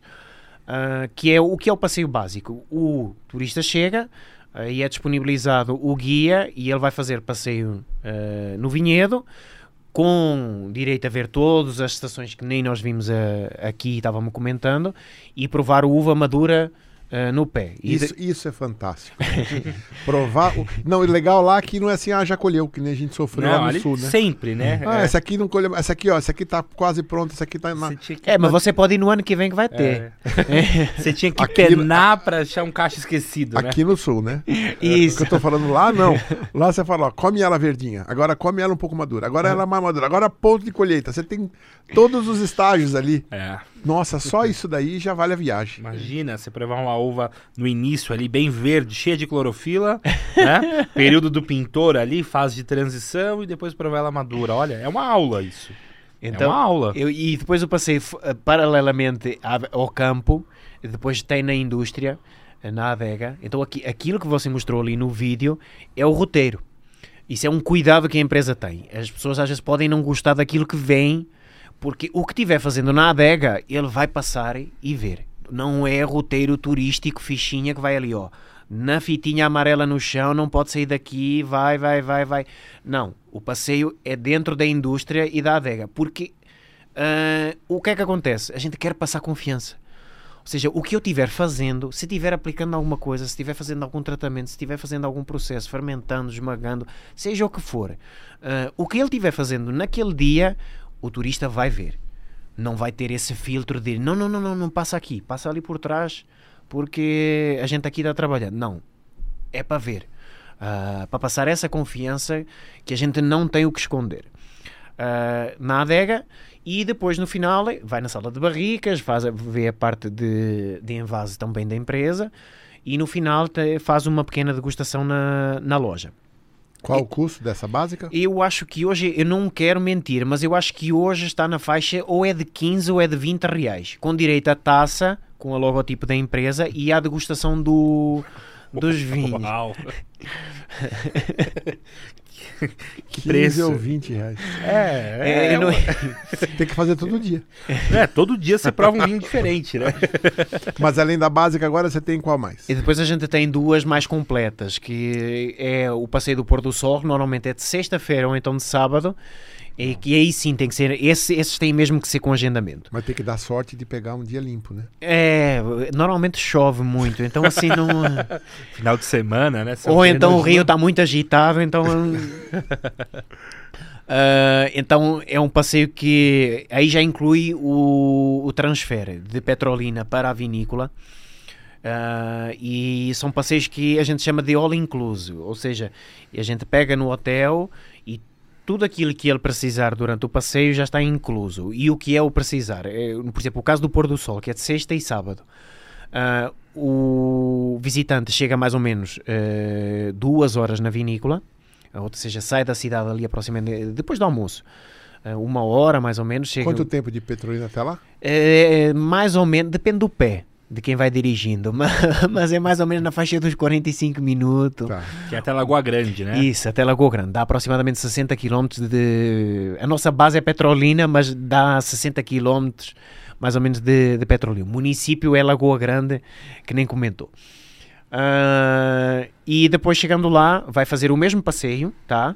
De campo e adega, e depois a degustação é feito com um pôr do sol no barco uh, no catamarã que nós temos, no meio do rio. Uh, e o foco é mais uh, espumantes nesse passeio daí. E inclui já os frios, aperitivos, água, o translado, os vinhos da degustação. E aí terminou o pôr do sol, a pessoa vai, entra no ônibus da empresa e deixa novamente na cidade no, no hotel. E esse é por, em torno de? Esse eu acredito que está na faixa mais ou menos de 100 reais. Estourando deve estar mais ou menos isso, 100 reais. Com o translado? Com o translado. Meu Deus. Vamos marcar para semana que vem? Vamos, vamos, fim de semana. Vamos agora? Amanhã, sexta, vamos marcar. e depois tem o passeio mais completo, que é um dia que pega de manhã, chega 9 horas na vinícola, faz o passeio, o mesmo sistema lá, de campo, adega, depois vai... Só que dessa vez faz pela manhã. Isso, só que o que é que acontece? Esse aí é diferente. É, terminou a visitação na adega, vai para o barco, aí o barco vai nas ilhas que tem na frente da vinícola, como passou no vídeo, para para tomar banho. e- Qual, qual que é a, a, a largura do... Ali na frente da vinícola é de aproximadamente um quilómetro, de 800 a 900 metros mais ou menos, mas assim, é, é, é relativamente largo, só que é- não é muito fundo. Ali a zona de maior profundidade deve ser ali 6 metros, 7 metros no, no máximo. Ah, para, para nas ilhas, então as ilhas são bancos de areia, areia fininha, água tranquila, não, não tem perigo. Então, assim, existe sinalização depois na área para tomar banho e tudo mais. Ah, fica ali mais ou menos uma hora, uma hora e pouco. Durante o percurso do barco e na paragem para tomar banho, já tem aperitivo de queijo, frutos secos e já é feita a degustação dos espumantes. Depois voltam, têm acesso a balneário para tomar banho ou trocar de roupa quem quiser. Tem almoço buffet inclusi, incluso, ou seja, com 3, 4 pratos regionais. Normalmente é cordeiro ou bode, que são as comidas típicas lá, e mais um prato de peixe ou frango. Ah, e depois feijão, feijão, farofa, comida nordestina tradicional. Ah, sobremesa, água, suco incluso e a degustação dos tintos no almoço também inclusa. Ah, e depois, mais ou menos umas 3, 4 horas, regressa para Petrolina. Normalmente, esse daí de um dia inteiro costuma ter inclusive sanfoneiro tocando forró. Ele não tem o pôr do sol nesse? Não, o pôr do sol é. Ele já vai dormindo calibrado no ônibus para para Petrolina. Qual que eu faço agora? Porque eu quero ver o pôr do sol. Vamos fazer os dois. É. Esse é um Dá pouquinho mais dois. caro, ah, mas assim, já está tudo incluso no pacote, Se eu comprar os dois, eu largo um no meio do caminho, pego o segundo e faço o pôr do É, e sol. faz o pôr do sol. Que eu acho que anda ali na faixa de 150 a 170 reais por pessoa, mais ou menos. Mas tudo preços extremamente acessíveis. E né? todos os passeios Almoço, ah, e todos ah, os roteiros têm 10% eh, ou 10 ou 15% ah, de desconto na, na loja da vinícola se quiser comprar depois os produtos. Ou seja, já tem o preço de fábrica lá e depois mais o desconto de se fizer algum dos roteiros turísticos. Como é que você tá com a comida nordestina? Costumou?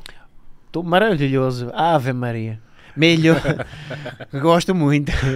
Cuscuz, não vivo sem cuscuz, uma buchada. uma- Não, mas assim, gastronomia, eu gosto muito de, de comer. Eu acho que é uma coisa que quem gosta realmente de, de vinho gosta de comer, gosta de comida. E, e realmente existem particularidades na comida nordestina que a gente estranha no início, mas depois entranha. Então hoje. ah, o S some. é, hoje realmente, eh, quando falei de cuscuz, não estou a mentir. Eh, tenho que comer pelo menos uma vez na semana cuscuz porque já faz parte de mim. Meu filho mesmo, que já nasceu aqui no Brasil, ah, quando a gente às vezes vai para Portugal visitar a família, diz assim para os avós: cadê o cuscuz? Ah, goiabada, cadê? Não, não tem. Farinha, né? Isso. Farinha é, É. farinha é viciante, cara. Sem dúvida. Então, realmente. Teve uma época que eu comecei a comer com farinha, cara, eu tinha que pôr farinha em tudo. É impressionante como farinha vicia. Nossa, é um caminho sem volta. Não, mas é, existem vários. Agora, você, eu vou ser honesto, eu tenho um pouco de preconceito com bode. Mas é uma, é uma carne saborosa, é preciso é saber trabalhar ela, o corte e a maneira como é. Porque eu tinha um vizinho nordestino, quando ele fazia, cara, era um fedor.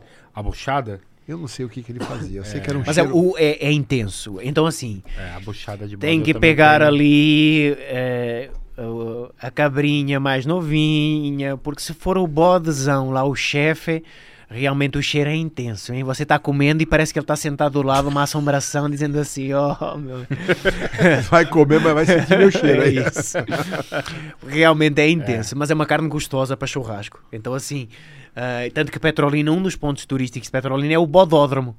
Que é, são sete, oito restaurantes ali em, em torno que a especialidade é, Nossa. é o carneiro e o bode ou na pizza ou no churrasco ou é, é servido de mil maneiras lá porque realmente é uma comida típica de lá. E depois tem outros pratos, que nem estava dizendo, a, a buchada, a, a própria moqueca, que lá é feita com surubim, que é um peixe do Rio São Francisco. Então está muito atrelada a uma comida do Espírito Santo e da Bahia, mas Que ali... peixes que você tem ali? Uh, surubim, uh, cari, uh, tilápia, mas a tilápia mais é de de viveiro, mas por exemplo, a gente pode ir a Sobradinho e dizer assim: existe uma comunidade, por exemplo, por conta da uva de mesa, existe uma comunidade muito grande japonesa ali na região. Então é, tem muito restaurante e, e gastronomia japonesa até na própria uh, cidade. Então a gente tem o luxo de poder ir à barragem, tem os viveiros de tilápia e diz assim: eu quero aquela dali. Uh, pega e chega fresquinha para fazer ceviche ou, sa ou sashimi em casa. Que legal. Uh, muito bom. Então, uh, mas tem outros, tem uh, tucunaré, piranha, uh, existe pintado.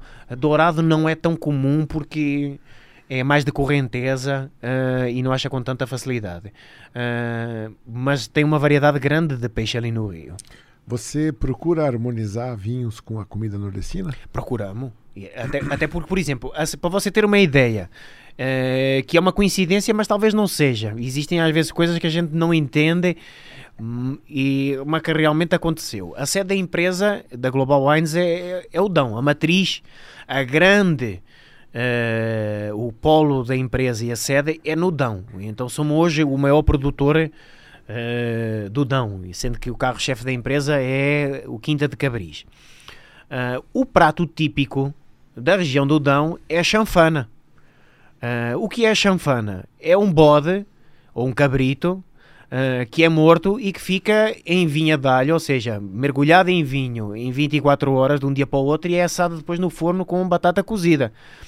Uh, e qual é que é a uva que a, as uvas que a gente tem mais afinidade ali na região e que também uma delas é do Dão. A gente provou aqui o Alicante Boucher, mas o outro grande reserva que vocês têm aí também é o Toriga Nacional. Uhum. Uh, então, assim, nada melhor do que ter o cabrito e o bode ali do lado.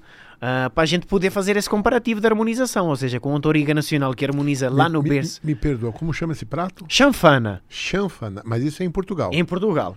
Eu não tem uma chance de você tentar. A gente às vezes faz lá, mas assim, mas não. Mas como é que você mergulha no vinho?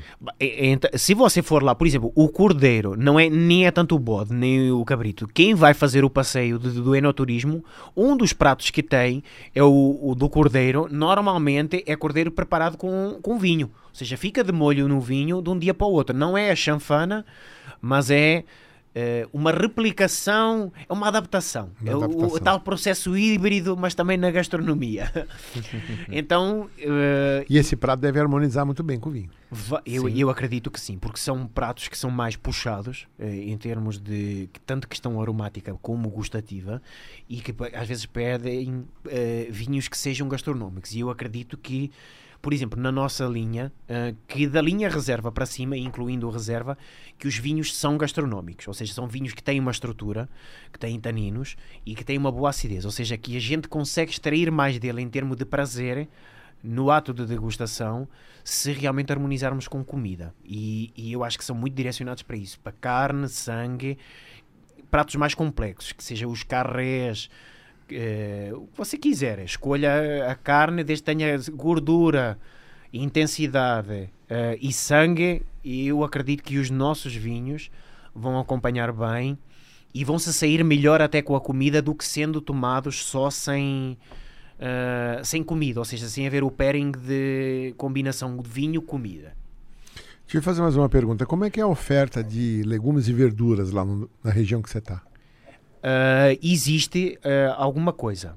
Há, há, exatamente essa necessidade, mas, por exemplo, como tem irrigação, existe, por exemplo, uh, alface, vagem, assim, é os, os legumes básicos. Os então, na, na básicos. beira do São Francisco deve ter algumas. Tem.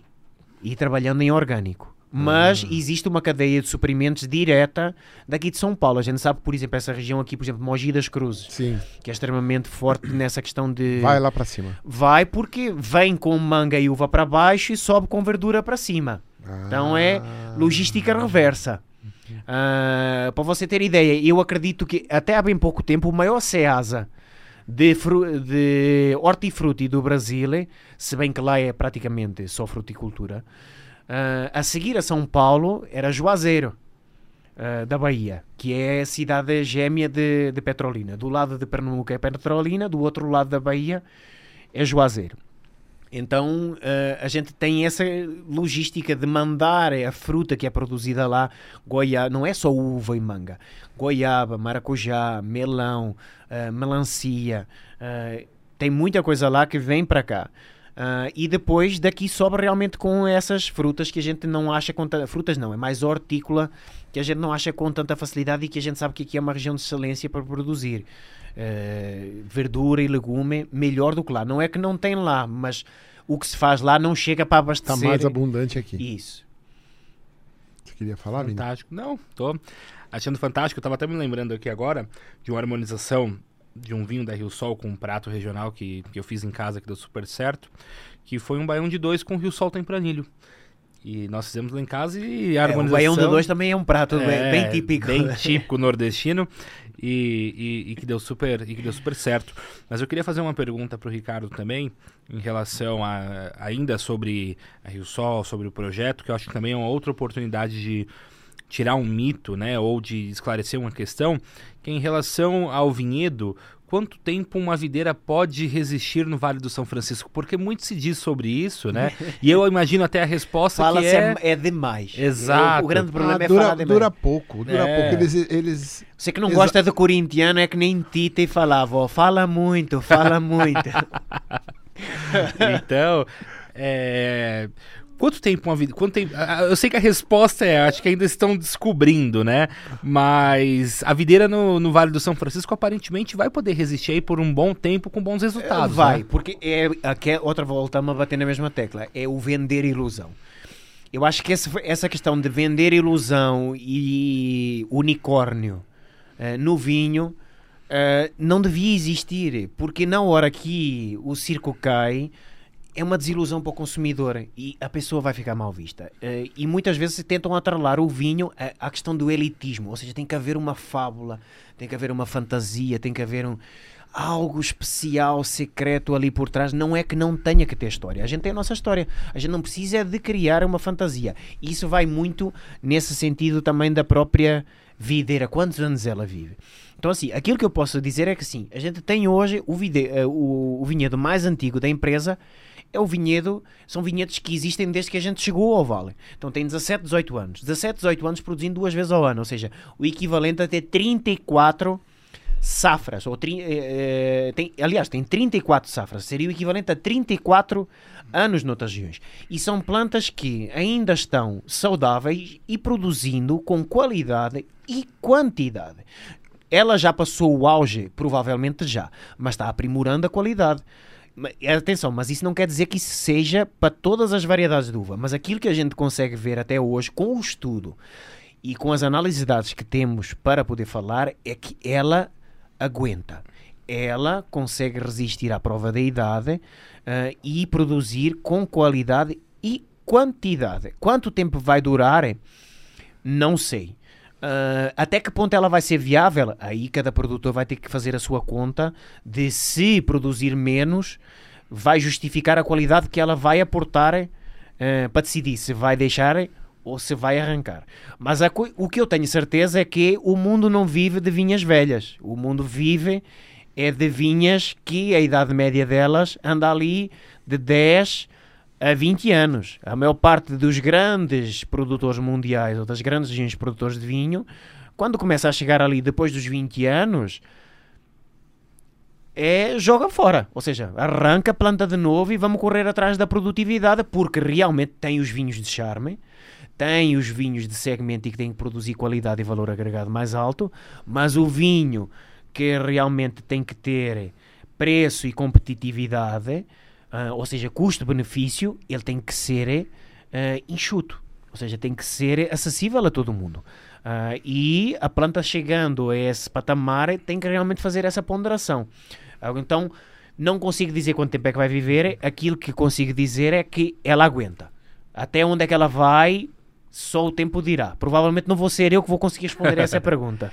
Fantástico. E eu queria fazer também mais uma pergunta, acho que não poderia deixar de dizer sobre isso, até porque nós estivemos no evento de lançamento de um vinho icônico da Rio Sol, que é o Assinatura. Isso. Né? E realmente foi um evento fantástico, um vinho maravilhoso. Acho que seria interessante poder saber um pouco mais sobre como surgiu essa ideia, esse projeto e o que é esse vinho e esse espumante realmente espetacular. O vinho está esgotadíssimo, já há muito tempo. Ah, então, assim, a gente Eu tenho umas garrafas. Você Ah, se, eu, se me fizer um desconto, é associado, se for associado tem quanto? Aqui não. Aqui não tem associado. Então assim, Guarda ah, então, hein? Guarda então, hein? Vale É. ouro.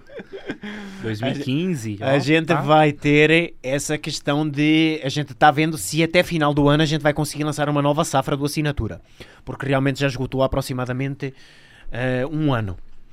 Ah, e a safra a ser lançada provavelmente vai ser 2017, ou seja, vai pular de 15 para eh, 17. 17.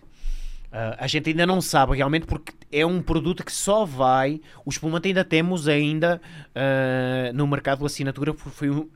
Perdão. Perdão.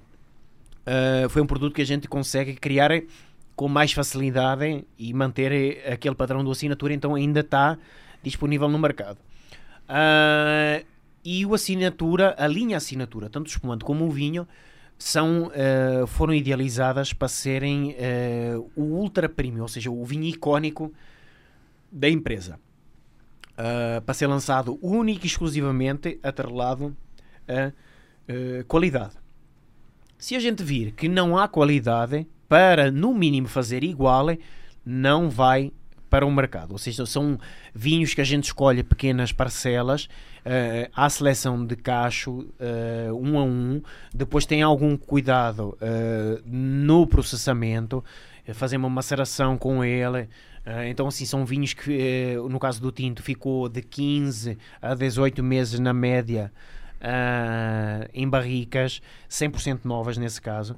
A gente utilizou algumas variedades de uva que não são usuais, que foi o caso de uh, Toriga Nacional, Cabernet Sauvignon e depois Malbec ah, e Syrah. E tem ali um pouquinho de Giodola. Bem pouquinho, mas tem. Ah, e foram vinificadas em separado e depois a gente foi reunindo para chegar ali no blend final. Então todas elas são variedades de uva que são bem ah, impactantes ah, e que têm a sua tipicidade bem marcada. Ah, e que está previsto a gente lançar realmente só em safras, não, não vou chamar safras históricas porque é uma palavra que não gosto de utilizar. Ali também não tem isso. Né? É por isso é que eu não gosto de utilizar. Porque, veja bem, quando existe uma safra histórica ou lendária, provavelmente vou-me bater depois de dizer isso, mas eu já estou acostumado. Ah, quando existe uma safra histórica ou lendária, é a partir do pressuposto que as outras não foram tão boas.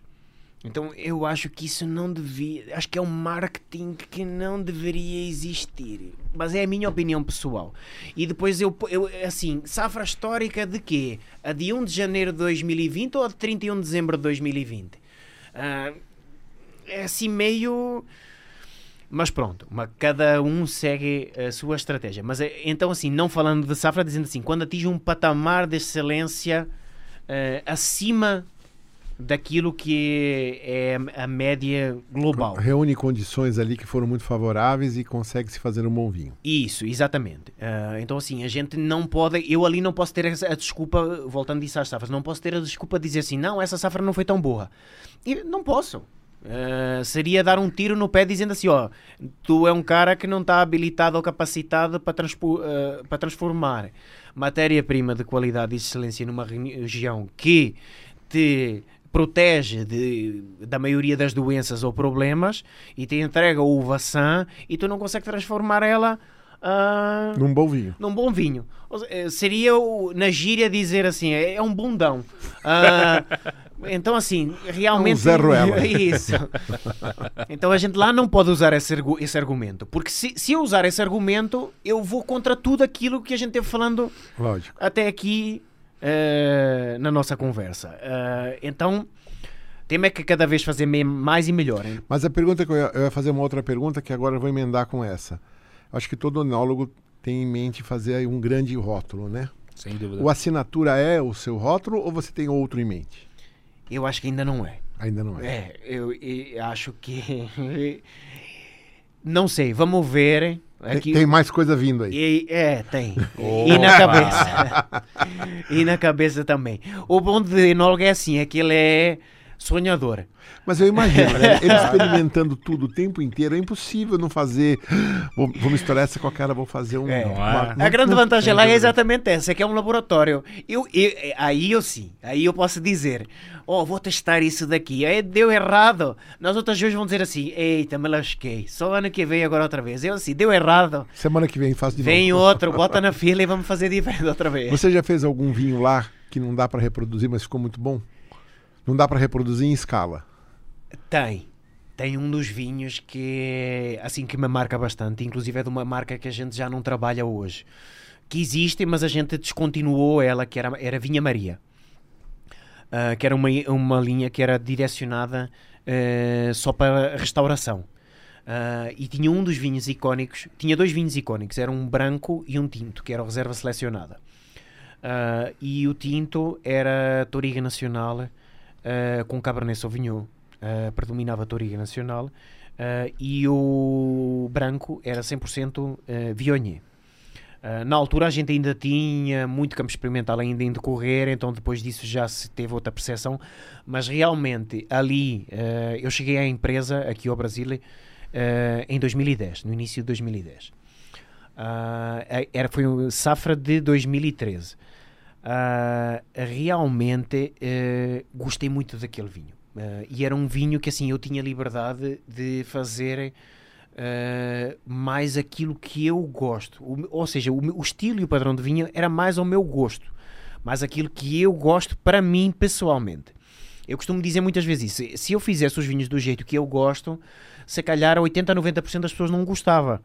Uh, então assim, a gente tem que... Os outros 10% eu, eu tinha, tinha e tenho liberdade de fazer nesses lotes às vezes mais específicos. O caso dos grandes reservas, o próprio paralelo 8. Uh, e o, mas esse vinho, a Maria Reserva Estacionada, foi um vinho que eu, eu gostei muito. Realmente foi muito bom. Uh, correu tudo uh, 100%. A uva entrou excepcional. Os processos de vinificação e de elaboração correram. Uh, não houve nenhum desvio da curva, digamos assim. E realmente foi um vinho que me marcou muito porque foi o primeiro vinho uh, que eu tive a oportunidade de fazer no Val de São Francisco e dizer para mim mesmo, não é dizer para os outros, é dizer para mim mesmo, dizer assim, cara, vai dar certo. Uh, porque realmente vi que a, a, região tem muito potencial e vai vingar. Não tem como não vingar porque a gente tem essa capacidade de se adaptar e de criar coisas novas e com qualidade. Uh, e eu hoje tenho, devo ter 3, 4 garrafas ainda lá em casa, mas é um, é um vinho, já passou do auge. Uh, mas sentimentalmente é um vinho que a mim realmente deu ali, virou a chave, foi o virar da chave. E eu já estava aqui há algum tempo, mas esse vinho realmente me fez ver as coisas de uma maneira diferente. Aproveitando esse período do auge, o assinatura, o auge dele chega quando? Só para saber. Opa. Eu acredito que ainda vai eh, levar É. mais aí uns dois anos, mais ou menos. Porque nós- Dá para guardar mais um pouquinho. Sim, porque nós provamos esse vinho, acho que em 2019, 2020.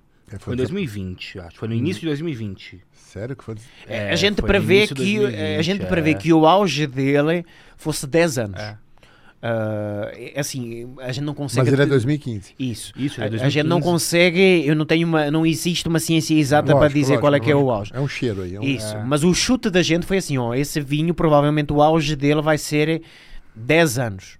Ah, então assim, ele está a entrar nessa fase, 7 a 10 anos, então assim, a melhor maneira é assim, você tem várias garrafas, toma uma por ano e vá avaliando como é que ela vai evoluindo. Se provar uma agora e vir que realmente ela ainda dá para seguir, deixe tranquilo mais um tempo e vá vendo. Uma outra pergunta. Você tem que tomar um vinho hoje, você está num lugar e eu falo, eu tenho aqui todos os vinhos do mundo, só não tenho da Rio Sol. Qual vinho você quer? Eu vou te servir. Teria preço? Escolha Não, não, não. Sem, sem freio. Sem freio. É Solaia. Solaia. Hum, italiano. Baita vinho. É, o vinho, Solaia. é o vinho que fala com você. Isso. É, a seguir a Portugal, não posso falar mal de Portugal, não é? Então, a seguir a Portugal, gosto muito de vinho italiano. Ah, me identifico muito com, ah, com vinho italiano. Ah, principalmente Toscânia e Pie, eh, Piemonte, não, Amarones. É. Mas ele falou do Solar, um super toscano, né? Então, vinho italiano, com variedades francesas, com mais corpo, com mais estrutura. É. Eu nunca, nunca tomei o Solaris. Só ouvi falar. Solaia é. Solaia, Sola, desculpa. é- Eu tive a oportunidade, não era meu, mas tive a oportunidade de. Tenho bons amigos. Então, basicamente é isso. Tenho bons amigos. Ah, já tive a oportunidade de provar ele em mais do que uma ocasião. E, e dos que conheço e dos que provei, É o seu vinho. o, até hoje é, seria ele, o Solaia. Você sabe que o Winecast é um patrocínio da N-Wine. Certo. Você sabe que na N-Wine eu desenvolvi o Digital Sommelier? Não, ainda não sabia não. Mas eu acho que é ótimo. Digital Sommelier é uma inteligência artificial que, conforme você vai tomando vinhos e dando nota, ele vai mapeando o seu enoperfil, o seu gosto para vinho. E depois faz as ofertas, no caso. E depois de umas 10 notas, ele já conhece que tipo de vinho você gosta. Aí você vem na vitrine da N-Wine E já encaminha. e ele vai dizer: esse vinho você vai dar nota Muito 5, legal. Esse aqui você vai dar nota 1.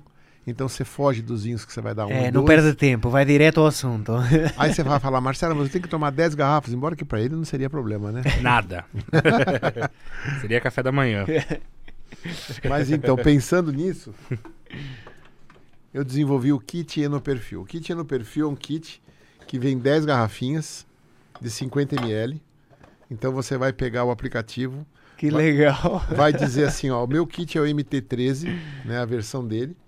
E aí você vai falar, ó, vou tomar os 5, põe na taça, toma e dá uma nota. Você não sabe o que, que tem aqui dentro. Não, mas isso é que é legal. Isso é que é legal, né? E no final, Vai que eu escolhamo o meu. E não, vai ser difícil.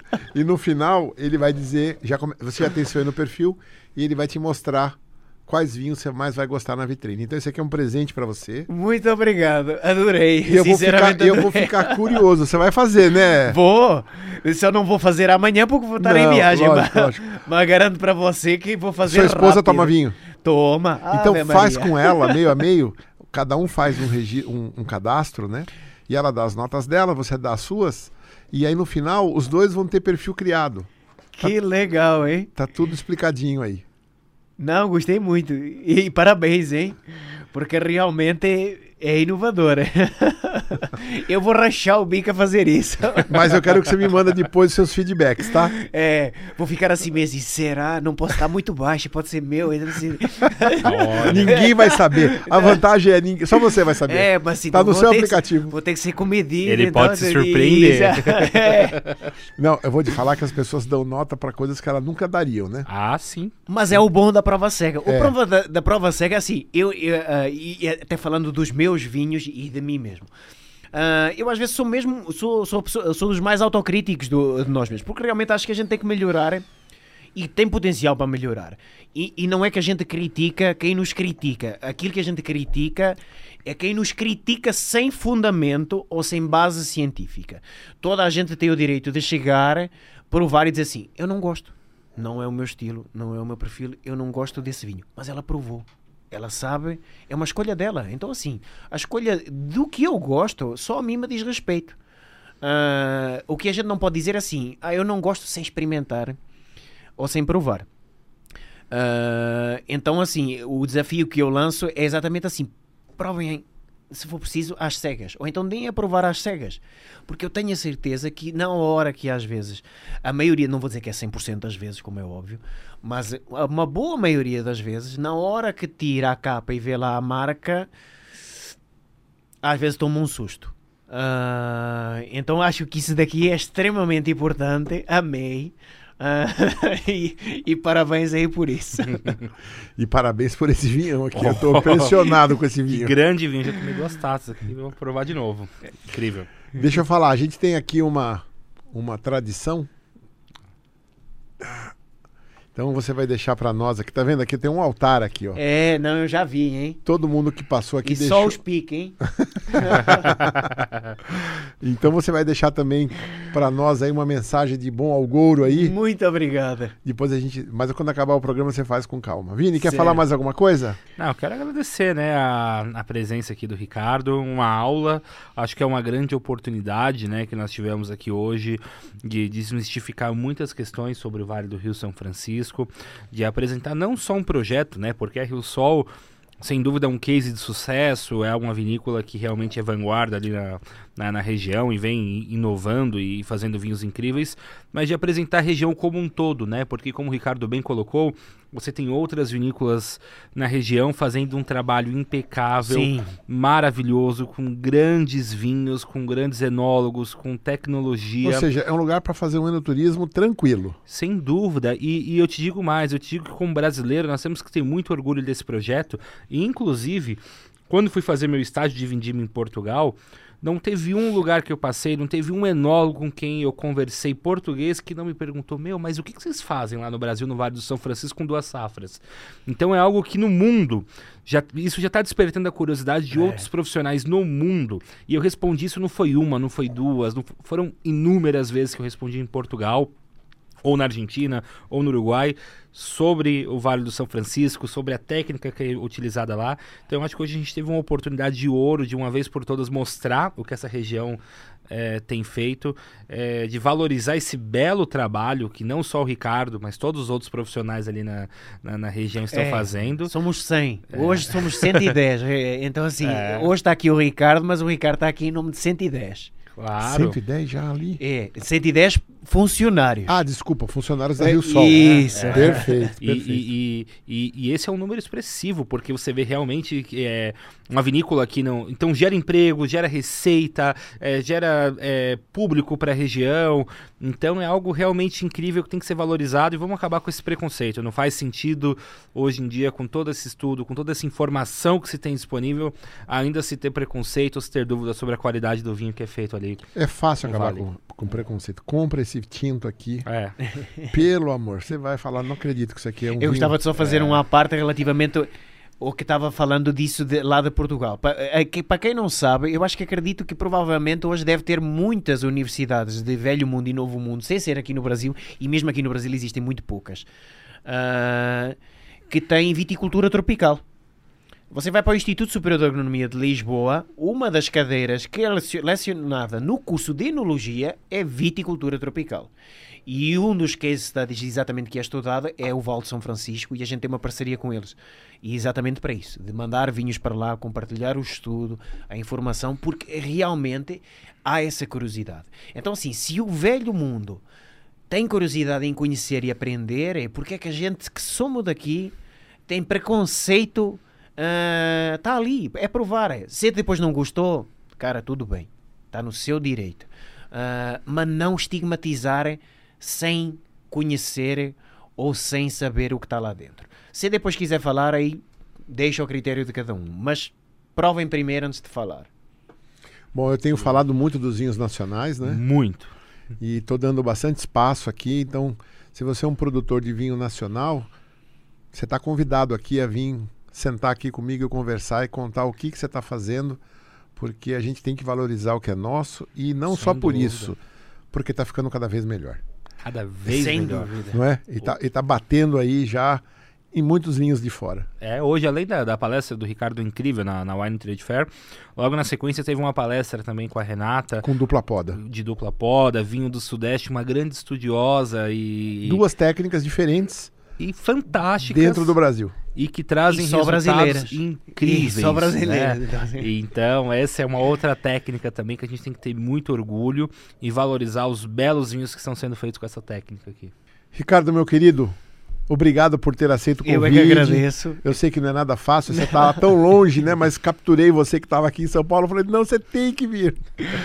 Não, e para você ter ideia, amanhã eu vou para Portugal.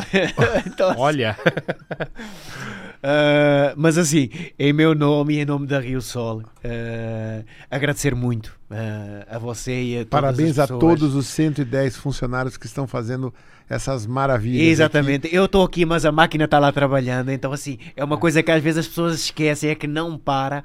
Ou seja, eu estou aqui, apareço eu, mas eu sei quem está atrás de mim e que devo muito a eles. Então, assim. É o Abel. É, é o Abel do vinho. E quando ele voltar de Portugal, que ele traga o Oswaldo Amado, que é outro enólogo também. Será um enorme prazer. imagina. Não, é uma questão só de a gente marcar. Mas, assim, agradecer em meu nome e em nome do grupo a disponibilidade e a oportunidade de estar aqui a falar do Val de São Francisco Não e dos sei como ele é corintiano. Não é? Bom senso, eu Tem acho. ter, Não tem que ter, tem, não é. tem- Cara, é o Abel, é o Abel. É que tem que ter algum defeito, né? Não é? Então, é corintiano. verdade, é verdade, matou. Mas é uma coisa que a gente tem em comum com, com o mundo dos vinhos, sabia? Tem que ter fé. É, então, então, assim, Mas tem que ter fé, tem que torcer pro Santos, é o time de todos os Santos. não, mas Cara, aí já ser não é fé, que já ser- é milagre. Tem que ser, não é? campe- tem que ser campeão, É. campeão, campeão, campeão, duas vezes Libertadores no ano, só isso, só isso. só É, isso. mas isso é porque você está de barriga cheia agora, não é? Quantos anos você ficou chorando? É isso aí. É verdade. é verdade. Não, mas mérito. Mas agora é minha vez. Isso, é, aproveite, logo, logo acaba. Então, assim, muito obrigado, muito parabéns por todo o trabalho que vocês têm desenvolvido e pela parceria eh, que temos aí de vocês terem disponibilizado os nossos vinhos para comercializar aí dentro da vossa estrutura. Ah, e contem connosco, é aí todo o pessoal que nos está assistindo, vocês mesmo aqui, no que precisarem e que a gente possa ajudar, eh, nós estamos aí à vossa disposição. Muito obrigado mais uma vez. Galera, é isso aí. Terminamos mais um Winecast. Se você ficou até aqui, fico muito feliz porque o programa te entreteve, né? Então, considere deixar um like, assinar o canal aí, se inscrever, né? Clicar no sininho. Se você quiser deixar um comentário, também ajuda muito, né? Manda uma mensagem aqui para o Ricardo. Ele vai estar acompanhando depois os comentários. E estamos aqui toda semana. Vamos dar um tchau para aquela câmera? Vamos lá. Pessoal, um grande abraço, até o próximo Onicast. Tchau, tchau. Saúde. Tchau. tchau saúde.